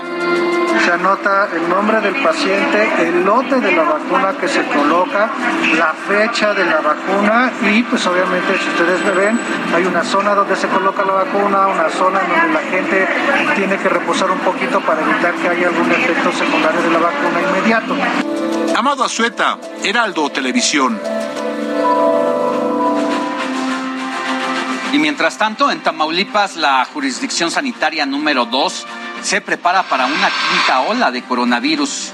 Luego de la temporada vacacional de Semana Santa, José Luis Sánchez, jefe de esta jurisdicción, dijo que ya cuentan con el medicamento suficiente para todos los que resulten positivos, además de que estarán realizando pruebas gratuitas en los centros de salud. Y bueno, pues en otros temas, es el aniversario de la defensa eh, del puerto de Veracruz. El presidente Andrés Manuel López Obrador encabezó la ceremonia y también recalcó la importancia de mantener buenas relaciones con otras naciones. La información completa la tiene mi compañero Luis Pérez. México no es colonia de ningún país extranjero ni un protectorado. Con esta afirmación, el presidente Andrés Manuel López Obrador conmemoró el 108 aniversario de la defensa del puerto de Veracruz contra la última invasión de Estados Unidos. Hizo un llamado a tener presente la defensa de los principios y la soberanía. Todos los países del mundo somos iguales y que nadie tiene el derecho de someter a otro país. Eso es lo que debemos de tener presente reiteró su postura a la no intervención y autodeterminación de los pueblos. Desde la heroica Escuela Naval Militar en Alvarado, Veracruz, recordó los intentos de invasión de España, Francia y Estados Unidos y los comparó con la situación actual de la ocupación de Rusia en Ucrania. El mandatario tomó protesta de los cadetes de la heroica Escuela Naval Militar Generación 2021-2026 por su parte, el almirante José Rafael Ojeda enfatizó que la Marina no tolerará deslealtades y refrendó el compromiso con la sociedad mexicana. Recuerden siempre que la lealtad es en ambos sentidos, del superior al subordinado y del subordinado al superior. Pero sobre todo, no se puede ser leal únicamente cuando les convenga. Si son personas de honor, sabrán entender la verdadera lealtad. 325 cadetes, de ellos 83 mujeres que cursan el primer año, juraron bandera y recibieron el espadín de mando. En nombre de los cadetes habló Osvaldo Sarmiento. Jurar bandera significa que vivimos los valores de honor, deber, lealtad y patriotismo, valores que distinguen a quienes integramos la Armada de México.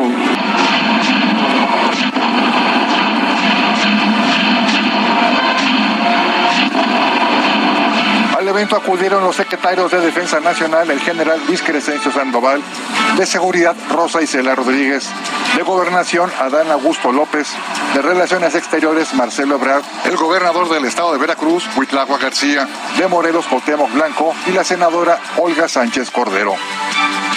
Con imágenes de Brian González, Luis Pérez Courtad, enviados especiales, Heralo Televisión.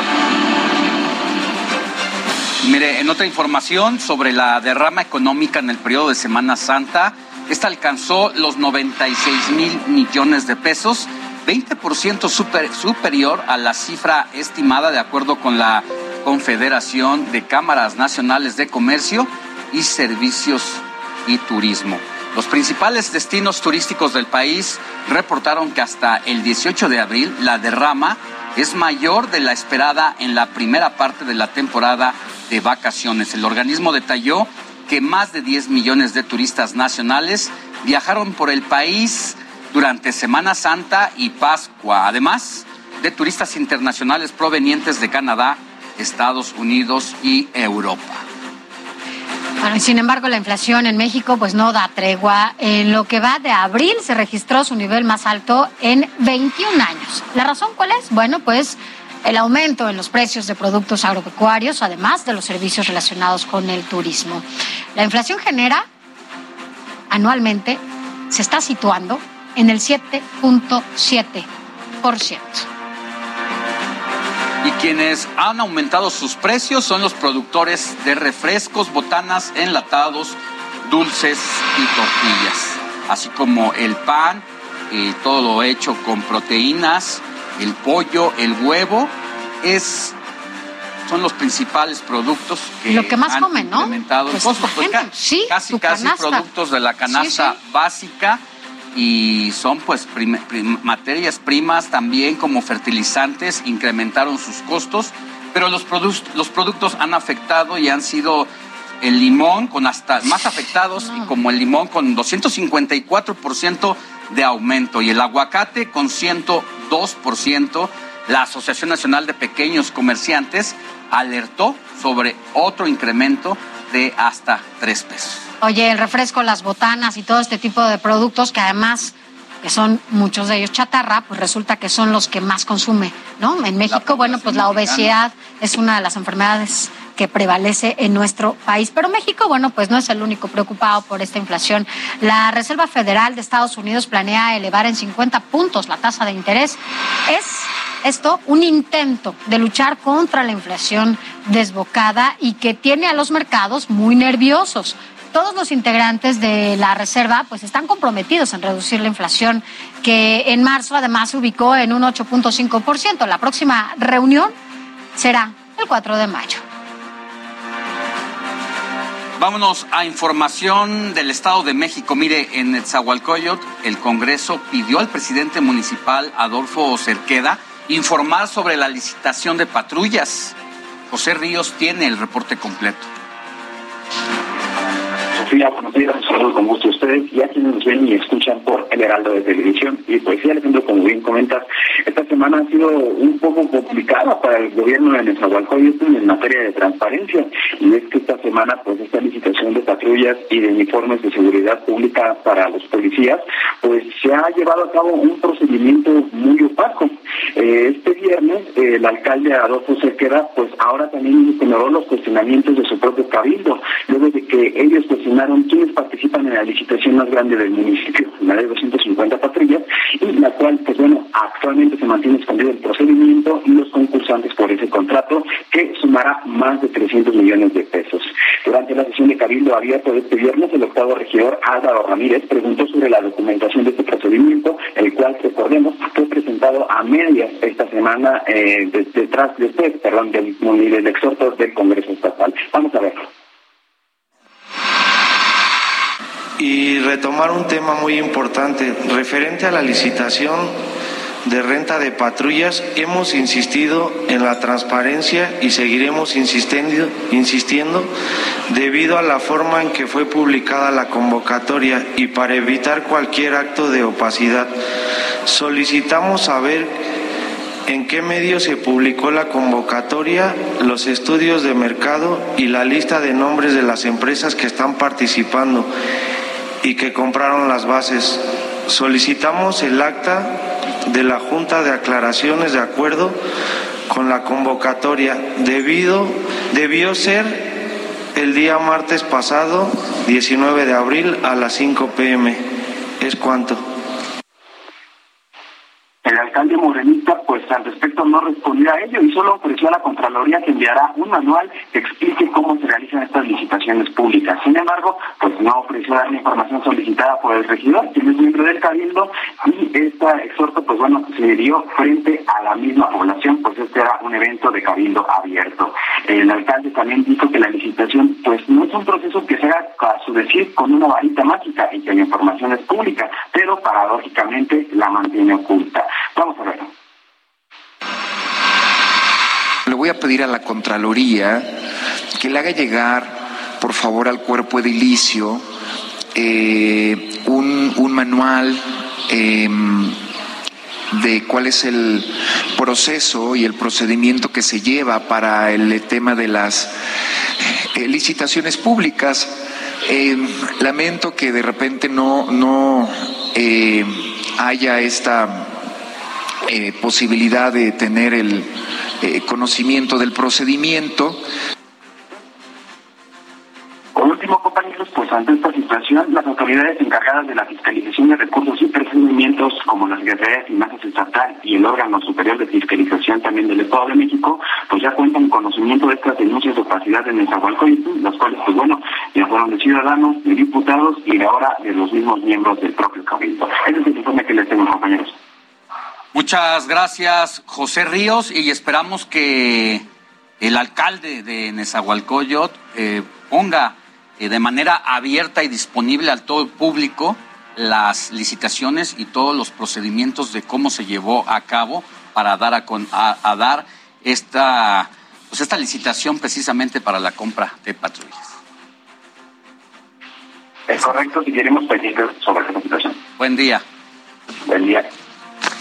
Y ya es fin de semana y si tuviste unos días muy pesados, Gonzalo Lira tiene las mejores recomendaciones para sábado y domingo. Hola, ¿qué tal? Muy buenos días, Sofi, muy buenos días, Alex. Ya llegó el sábado, es tempranito, vayan armando sus planes porque hay muchas cosas que hacer y por eso van nuestras típicas tres recomendaciones en dos minutos.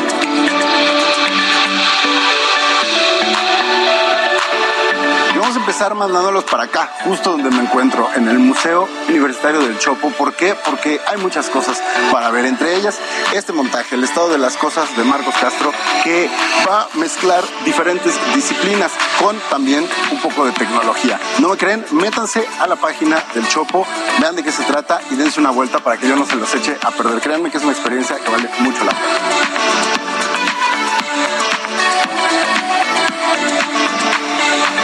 También aquí en el Museo del Chopo se pueden lanzar porque ya está funcionando la eh, instalación, la pieza teatral, la pieza escénica. Créanme, son muchas cosas en una y se llama Zona Clausurada de eh, Teatro Línea de Sombra. Un comentario sobre las desapariciones forzadas y la violencia de este país que está montado a manera de galería, pero que también tiene una interacción que es mucho más cercana al arte escénico, al teatro. Créanme, se van a llevar una grata sorpresa y por lo menos van a tener mucho de que hablar durante el resto del fin de semana.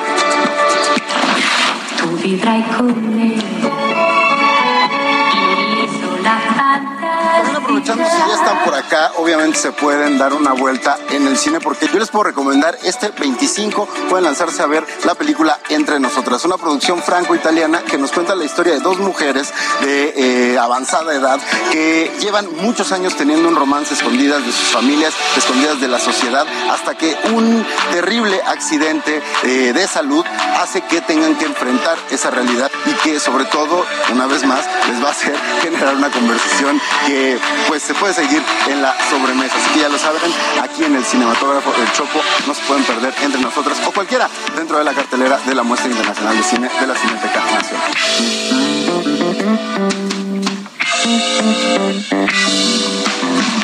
Ya para cerrar, como todos los fines de semana, también les voy a dejar una recomendación musical. Y con este calor, con este sol, nos sentimos en un ambiente casi californiano. ¿Quién es mejor que el Red Hot Chili Peppers para contagiarnos del mismo? Esto es Poster Child, lo más reciente de esta banda. Ahí los dejo, nos vemos la próxima semana.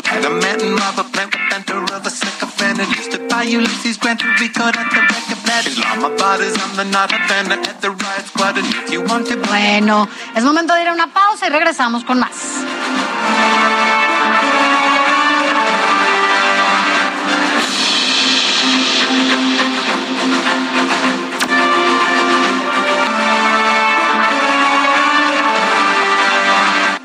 Gracias por continuar con nosotros. Ya estamos en el último bloque de este informativo fin de semana. Mire, vamos a platicar de algo que comúnmente no están eh, hablar de ello, ¿no? Es muy raro incluso hablar sobre, por ejemplo, la minusvalía de las propiedades. Pero ocurre, y esto es inevitable, pero quien tiene toda la información y para explicarnos justamente los factores que contribuyen a que una propiedad baje, baje de precio, pues quién mejor que tú, Luis Ramírez, para que nos cuentes, pues efectivamente, ¿no? Porque hay quien piensa que cuando se habla de un bien solamente se habla de que sube y sube y sube y es una de las mejores inversiones, que sin duda lo es, ¿no? Para, para comprar un bien. Pero bueno, pues resulta que también bajan. Totalmente de acuerdo, querida Sofi. Eh, siempre hablamos de plusvalía en este segmento, hablamos de cómo las propiedades crecen de precio, pero también existe la minusvalía.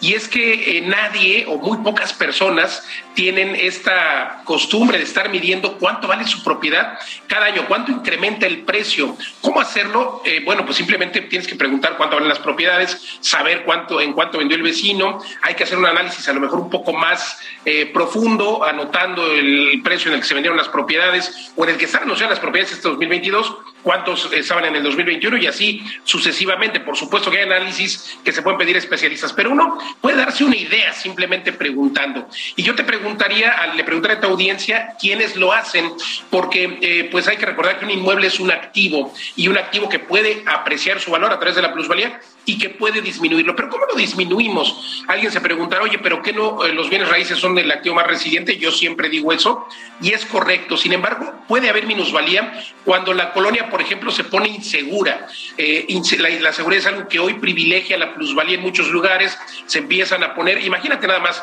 este efecto en el que las personas dejan de pintar sus propiedades, se empieza a poner fea la colonia, no hay alumbrado público, eh, al revés, no habría que empezar a pintar. Hay, un efecto de copia, eh, hay varios urbanistas que lo llaman de distinta forma, pero bueno, si tú cuidas tu inmueble, cuidas eh, cómo se ve, cuidas la fachada, sin duda puedes generar este efecto para que las personas, eh, en general en toda la cuadra, y por qué no en toda la colonia puedan hacer lo mismo. Pero bueno, eso es una, la, seguridad o la inseguridad puede hacer que tu inmueble valga menos, pero también eh, eh, el entorno, las políticas públicas, el hecho de que haya un puente, por ejemplo, ¿no? Un puente peatonal puede ser un privilegio o un puente nuevo, resulta que tu propiedad estaba en una avenida y ahora hay un puente nuevo, un puente vehicular que va a tapar eh, esta avenida, pues ya no te van a rentar tan fácil los locales si es que tenías locales, ¿no? Entonces, hay que estar evaluando de manera permanente cuánto vale tu propiedad. Si tiene plusvalía o tiene minusvalía. Eh, por supuesto, también un basurero. Imaginemos que hay un basurero cerca de nuestra propiedad, pues nadie va a querer vivir ahí y esto genera minusvalía.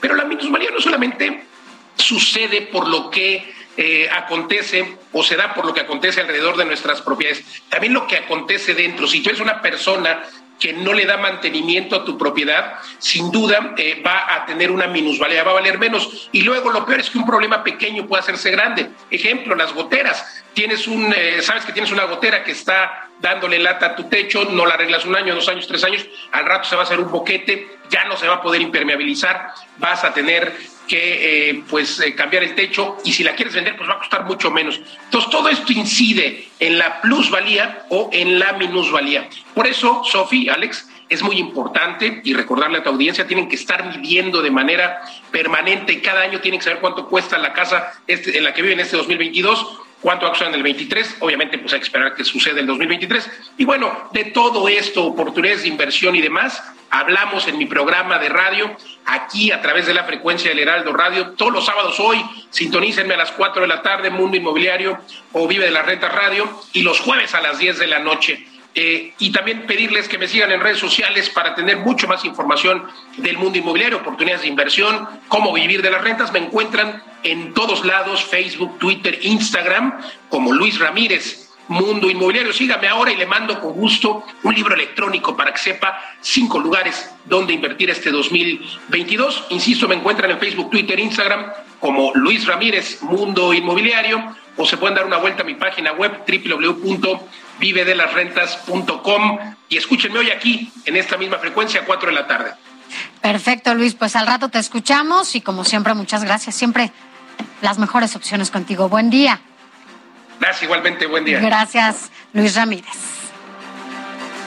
Vamos a cambiar de temas. En asuntos políticos, le cuento que el coordinador de Morena en el Senado, Ricardo Monreal, declaró que es el mejor para suceder al presidente Andrés Manuel López Obrador y aseguró que podría ganarle a todos los aspirantes que busquen este cargo. Así lo dijo. Creo que soy el mejor para suceder al presidente López Obrador. ¿A quién le podría ganar? A todos. puedo ganar a todos.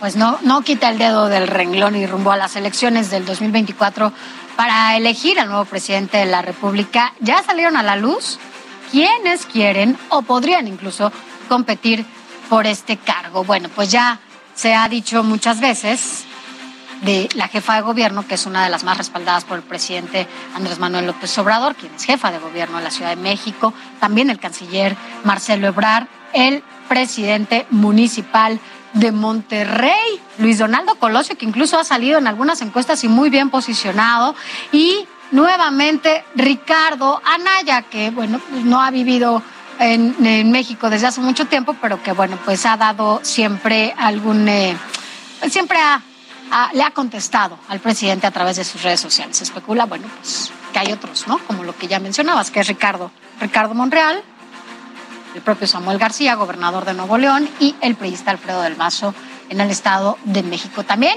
aunque no lo crea y aunque no lo han dicho, uno de los que se dicen que es el tapado es Adán Augusto López, secretario de Gobernación. Y estos, bueno, pues son los nombres que suenan hasta ahora. Ya veamos después, pues, quiénes, quiénes más se suman, ¿no?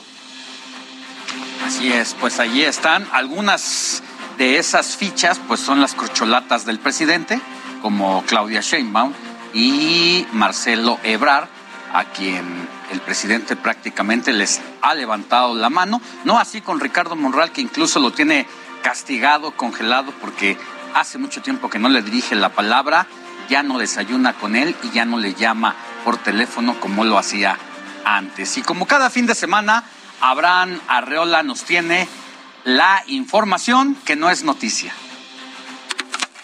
La semana siempre tiene información importante. Oh, sí, pero en estos minutos te voy a platicar de todo lo contrario.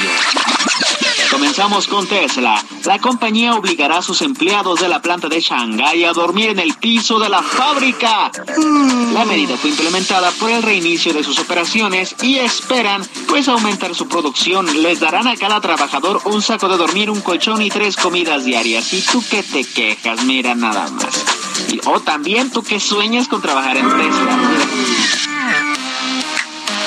Seguimos con Don Elon, quien aseguró que después de adquirir Twitter, en caso de que lo hiciera, no les va a pagar ni un centavo a los de la junta directiva. Así es, les va a dar cero dólares. Esto es supuestamente para ahorrar 3 millones de dólares al año y solventar algunos problemillas económicos que tiene la red social. Y seguimos todavía con el tío Elon Musk porque hablando de descanso dijo que él no tiene casa propia y que duerme el pobrecito en las habitaciones libres de sus amigos. ¡Ay, ternurito! Explico que como anda de aquí para allá, pues le es muy complicado tener posesiones y estar firme en un lugar. Mm, me recuerda a un documental que vi en Netflix de Jimmy Savile. ¿Me estarán diciendo algo? ¡Qué miedo! Alfredo Adame, tras los dos últimos enfrentamientos que se han viralizado, afirma que es un experto en artes marciales. Y en dado caso de que no le creamos, dice que está por patentar las patadas de bicicleta o, como yo les digo, las patadas bicicleteras. Y para cerrar con broche de oro, así como nunca vimos al coyote alcanzar el correcaminos, jamás vimos a Scrap de la era de hielo comerse por fin su bellota. Pero esta semana, de forma oculta, se publicó un cortometraje oficial donde este personaje por fin disfruta su preciado tesoro. ¿Acaso eso es canon? ¿Eso, eso, eso? Este video, además de complacer a los fans, es una forma de despedido de los animadores originales que fueron despedidos con el cierre de Blue Sky por parte de Disney en el año pasado. Ahora ya están bien informados, o tal vez no, pero a poco no están chidos los temas. Yo soy Abraham Arreola y esto fue el desresumen informativo. Arigato gozaimasu. Bueno, así las cosas en la que no es información importante. Pero vámonos a noticias internacionales porque el presidente de Rusia, Vladimir Putin, se reunirá con Antonio Guterres, quien es el secretario general de la ONU. La cita será en Moscú y, bueno, pues se discutirán ahí los pasos a seguir para lograr la paz con Ucrania. Se espera que el secretario de la ONU también se reúna con el mandatario ucraniano Volodymyr Zelensky. Y mientras tanto, el gobierno de Rusia la toma por, toma por completo Mariupol. Tras casi dos meses de ataques, el Kremlin celebró su victoria, pues consideran esta ciudad como una de las principales de Ucrania. Sin embargo, todavía hay cerca de 2.000 soldados ucranianos ocultos en la zona industrial de Azovstal. El Ministerio de Defensa ruso ofreció una tregua al ejército de Ucrania para que abandonen la zona industrial de Mariupol y después se dé paso a la salida de civiles. Incluso el Kremlin ofreció que los civiles que abandonan la ciudad tendrán la oportunidad de decidir si van a territorio ucraniano o ruso. Por el momento, pues, las fuerzas de Rusia bloquearon ya todas las salidas de la ciudad. El domingo el presidente de Francia, Emmanuel Macron, se enfrentará a la candidata Marine Le Pen en la segunda vuelta de elección presidencial. Esta es la información. Este domingo se realizará la segunda vuelta de elecciones presidenciales de Francia. Emmanuel Macron se enfrenta a Marine Le Pen, la líder de extrema derecha. El resultado será crucial para Francia y repercutirá a nivel mundial. Puede hacer que su política exterior cambie y se delinee una nueva agenda al interior de Europa, pero también dentro de la agenda global.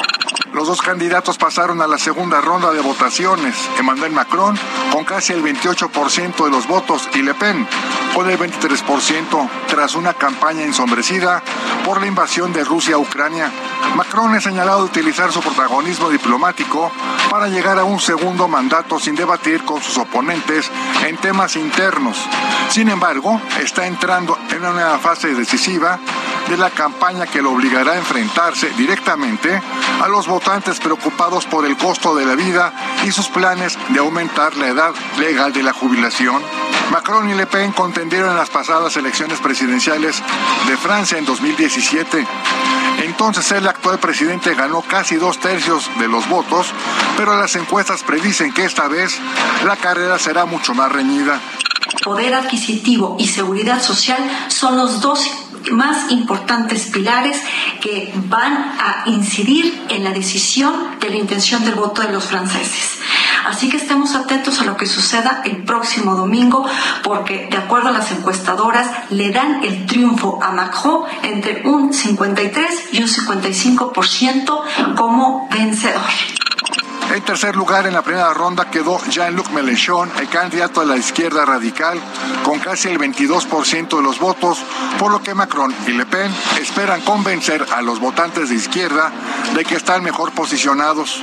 El Consejo Constitucional validará los resultados y el 28 de abril proclamará oficialmente al presidente o presidenta de Francia. Posteriormente se llevará a cabo el traspaso de poderes, la toma de posesión del nuevo jefe del Elíseo y deberá realizarse el último último día del mandato del presidente saliente, por lo que tiene como fecha límite el 13 de mayo, día que termine la presidencia de Macron. Quien llegue a la presidencia de Francia tendrá que ayudar al país a sortear dos fuerzas que actualmente azotan a Europa. La invasión de Rusia a Ucrania, que ha desplazado a millones de personas a las puertas del continente, y una recuperación económica relacionada con una pandemia que está tensando las cadenas de suministro. Heraldo Televisión, Luis Pérez Couta. Vámonos a otros temas. Hoy es 23 de abril y se celebra el Día Internacional del Libro con el objetivo de fomentar la lectura. Y bueno, pues Jessica Muguel nos preparó lo siguiente. Escuchemos.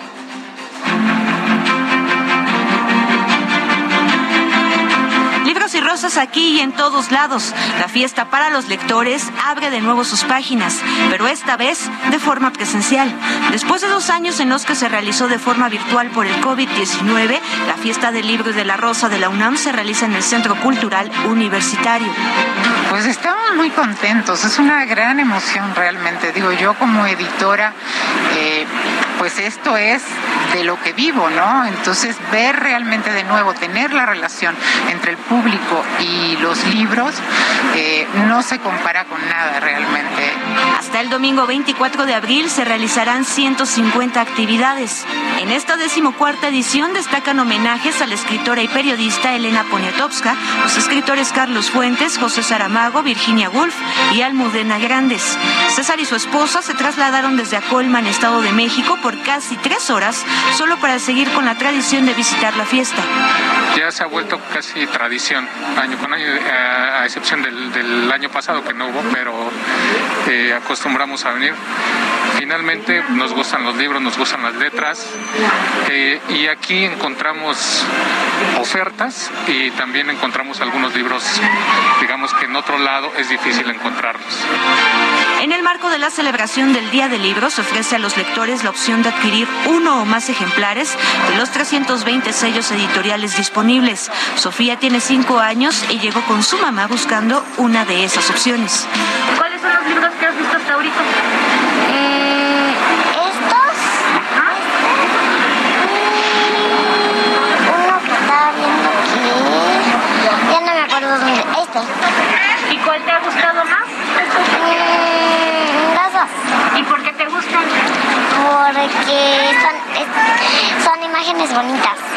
Los ejes temáticos de la fiesta son la resistencia y la imaginación, aunque también se hablará de migración e inclusión. Además del Centro Cultural Universitario, la fiesta cuenta con cartelera en la Casa del Lago, el Museo del Chopo, el Colegio de San Ildefonso y es totalmente gratuita. Con imágenes de Temo Robles, Jessica Moguel, Heraldo Televisión. Y ahora es momento de ir con Melisa Moreno que nos trae la agenda cultural de la semana.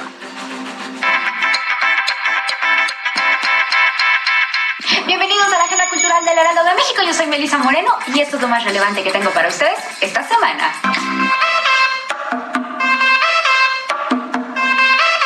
La alemana Julia Fullerton-Batten es reconocida por su trabajo artístico desde el 2005, con proyectos que tratan sobre las dificultades y situaciones a las que se enfrenta la mujer durante la adolescencia. En paralelo a su carrera artística, es también una fotógrafa comercial que ha hecho proyectos para importantes publicaciones. Ahora se presenta por primera vez en nuestro país con su exposición Stories, en la que se aprecian los distintos mundos creados por ella misma, todos con tintes fantásticos, a veces divertidos, a veces tristes e introspectivos. Stories se puede visitar en LS Galería en la Ciudad de México. La fiesta del libro y la rosa se llevará a cabo nuevamente de forma presencial en los espacios y recintos del Centro Cultural Universitario de la UNAM. Con 150 actividades y 320 sellos editoriales, habrá homenajes a Elena Poniatowska por sus 90 años de vida, a Carlos Fuentes en el marco de su décimo aniversario luctuoso, así como recordatorios a Álvaro Uribe, Almudena Grandes, Francesca Gargallo y Sandro Cohen recientemente fallecidos. Pero también habrá celebraciones del Ulises de Jane Jones y el Trilce de César Vallejo. La décima catorceava edición de la Fiesta del Libro y la Rosa se llevará a cabo del 22 al 24 de abril. Guerra de los 30 años. Eso que pasaba ya es justamente lo que pasa aquí hoy. Una guerra permanente convertida en normalidad. La traficante Anna Firley, mejor conocida como Madre Coraje, se encuentra en el apogeo de su carrera comercial. Y esa guerra de la que saca provecho le quitará al mismo tiempo lo más preciado. Esta pieza proyecta la crudeza de los sucesos lejanos que intentarán referir los rasgos de la realidad actual. Madre Coraje tendrá funciones hasta el 24 de abril en el Teatro Helénico. ¡Lo bien! A ver si lo reconoces. Esta fue la agenda cultural del Heraldo de México. No olviden seguirnos en nuestras redes sociales y compartir. Yo soy Melisa Moreno y me encuentran en arroba melisototota. Nos vemos la siguiente. Gracias, Melisa. Y, y, bueno, yo le quiero preguntar a, a usted o a ti, Alex, no sé, ¿Cómo te llevas con tus vecinos? ¿Te llevas bien? ¿Te llevas más o menos? ¿Tienes problemas? ¿Eres de los de las fiestas? Ahora en esta casa donde vivo, no tienes. Me cambié hace dos años, pero en la casa anterior la vecina llegaba a altas horas de la noche. ¿Con tacones? los tacones. ¿Con música o sin música? No, sin música, pero los tacones eran muy molestos. Oye, te lo pregunto, o se lo pregunto a quienes nos ven y nos escuchan, porque bueno, de acuerdo con el INEGI, en el último trimestre del 2021, el 75% de las personas reconocieron haberse enfrentado con sus vecinos. Los enfrentamientos entre vecinos son más comunes de lo que parecen. Tan solo en el último trimestre de 2021, el INEGI reportó que el 75% de las personas que reconocieron haberse enfrentado por desacuerdos o problemas fue precisamente con sus vecinos. Si no, escuche la historia de Luis Antonio, habitante de la colonia Roma Sur en Ciudad de México. Es, es, es impresionantemente asqueroso el bullicio de las personas, el ruido de la música. Eh, es, no podemos dormir. Son aproximadamente las 11, 11, 10 y media, algo así de la noche. Y es insoportable. ¿Me, me golpeó? Él me golpeó. Yo sí llegué enojado, Ajá. lo reconozco, agrediéndolo verbalmente, porque ya estaba yo hasta el tope. De acuerdo con la encuesta nacional de seguridad pública urbana del INEGI, estas son las principales razones por las que hay problemas entre vecinos. Ruido, como el caso de Luis Antonio, basura tirada o quemada, problemas relacionados con animales domésticos, problemas de estacionamiento y hasta chismes o malos entendidos. ¿Qué ocurre en cualquiera de estas situaciones? ¿Es suficiente conciliar o es necesario llegar al Ministerio Público? El abogado Guillermo Huitrón nos comparte su opinión. Entre más medios alternativos, eh, digamos, de reparación amistosa podamos tener a la mano, es mejor. Eh, por supuesto, va a haber una situación eh, o puede haber una situación en la que ya sea insostenible llegar a un arreglo amistoso. Entonces ahí sí ya podemos hacer intervenir a un ministerio público o a una autoridad de esa naturaleza. Según información de la Procuraduría Social de la Ciudad de México, más de 3 millones de personas, es decir, el 40% de la población en la capital del país, vive bajo el régimen condominal, es decir, en unidades habitacionales. Por ello, en el Congreso de la Ciudad de México se lanzó una propuesta que busca educar a los condominios en materia de derechos humanos, discriminación e igualdad. En ese sentido, Nicolás González, responsable de cultura condominal en la PROSOC, compartió que en esta instancia de gobierno que busca proteger los derechos de los condóminos, se apuesta por la mediación y la conciliación. La cultura condominal no es más que el conocimiento y el ejercicio de nuestros derechos y de nuestras obligaciones por esa razón, uno de los principios fundamentales o el objetivo fundamental de la Procuraduría Social en las unidades habitacionales es inculcar la cultura de la paz. Está sustentada en cuatro principios fundamentales. El respeto, la tolerancia, la colaboración y la participación. Ante la preocupación del tema, en el Congreso de la Ciudad de México se presentó una iniciativa en la que se invita a la Procuraduría Social a realizar capacitaciones a personas condóminas en materia de derechos humanos, igualdad y no discriminación. Yesenia Santiago, Heraldo Televisión.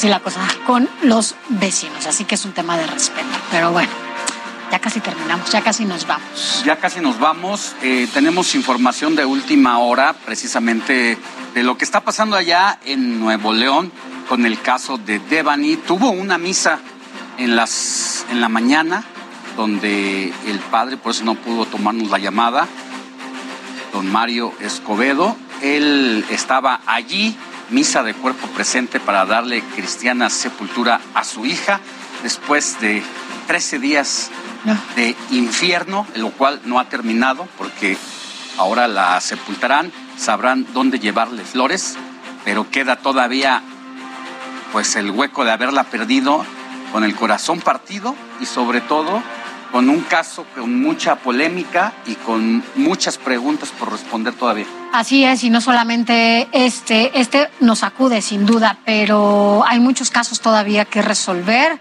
Eh, hay muchos casos que, de los que también tenemos muchas dudas, muchos interrogantes, en donde ninguna autoridad, ni local ni federal, nos han podido responder por qué se han incrementado el número de los feminicidios y la violencia contra las mujeres. Usted que nos escucha y que nos ve, díganos qué hace, qué hace desde su núcleo más íntimo para evitar que la, que la violencia sea parte de la naturaleza de su vida, de sus relaciones en la familia, con amigos, con parejas. ¿Qué está haciendo usted también para que esto no sea nuestra vida natural de las y los mexicanos? Hasta aquí el informativo de fin de semana. Nos vemos mañana, Sofía García. Descansa, Alex. Mañana nos escuchamos. En el radio a través de las distintas frecuencias a lo largo y ancho del país. La noticia no descansa. Éxito.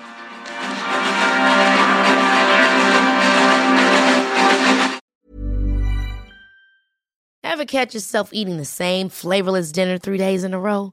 Dreaming of something better? Well, HelloFresh is your guilt-free dream come true, baby. It's me, Kiki Palmer. Let's wake up those taste buds with hot, juicy pecan-crusted chicken or garlic butter shrimp scampi. Mm. Hello Fresh. Stop dreaming of all the delicious possibilities and dig in at HelloFresh.com. Let's get this dinner party started.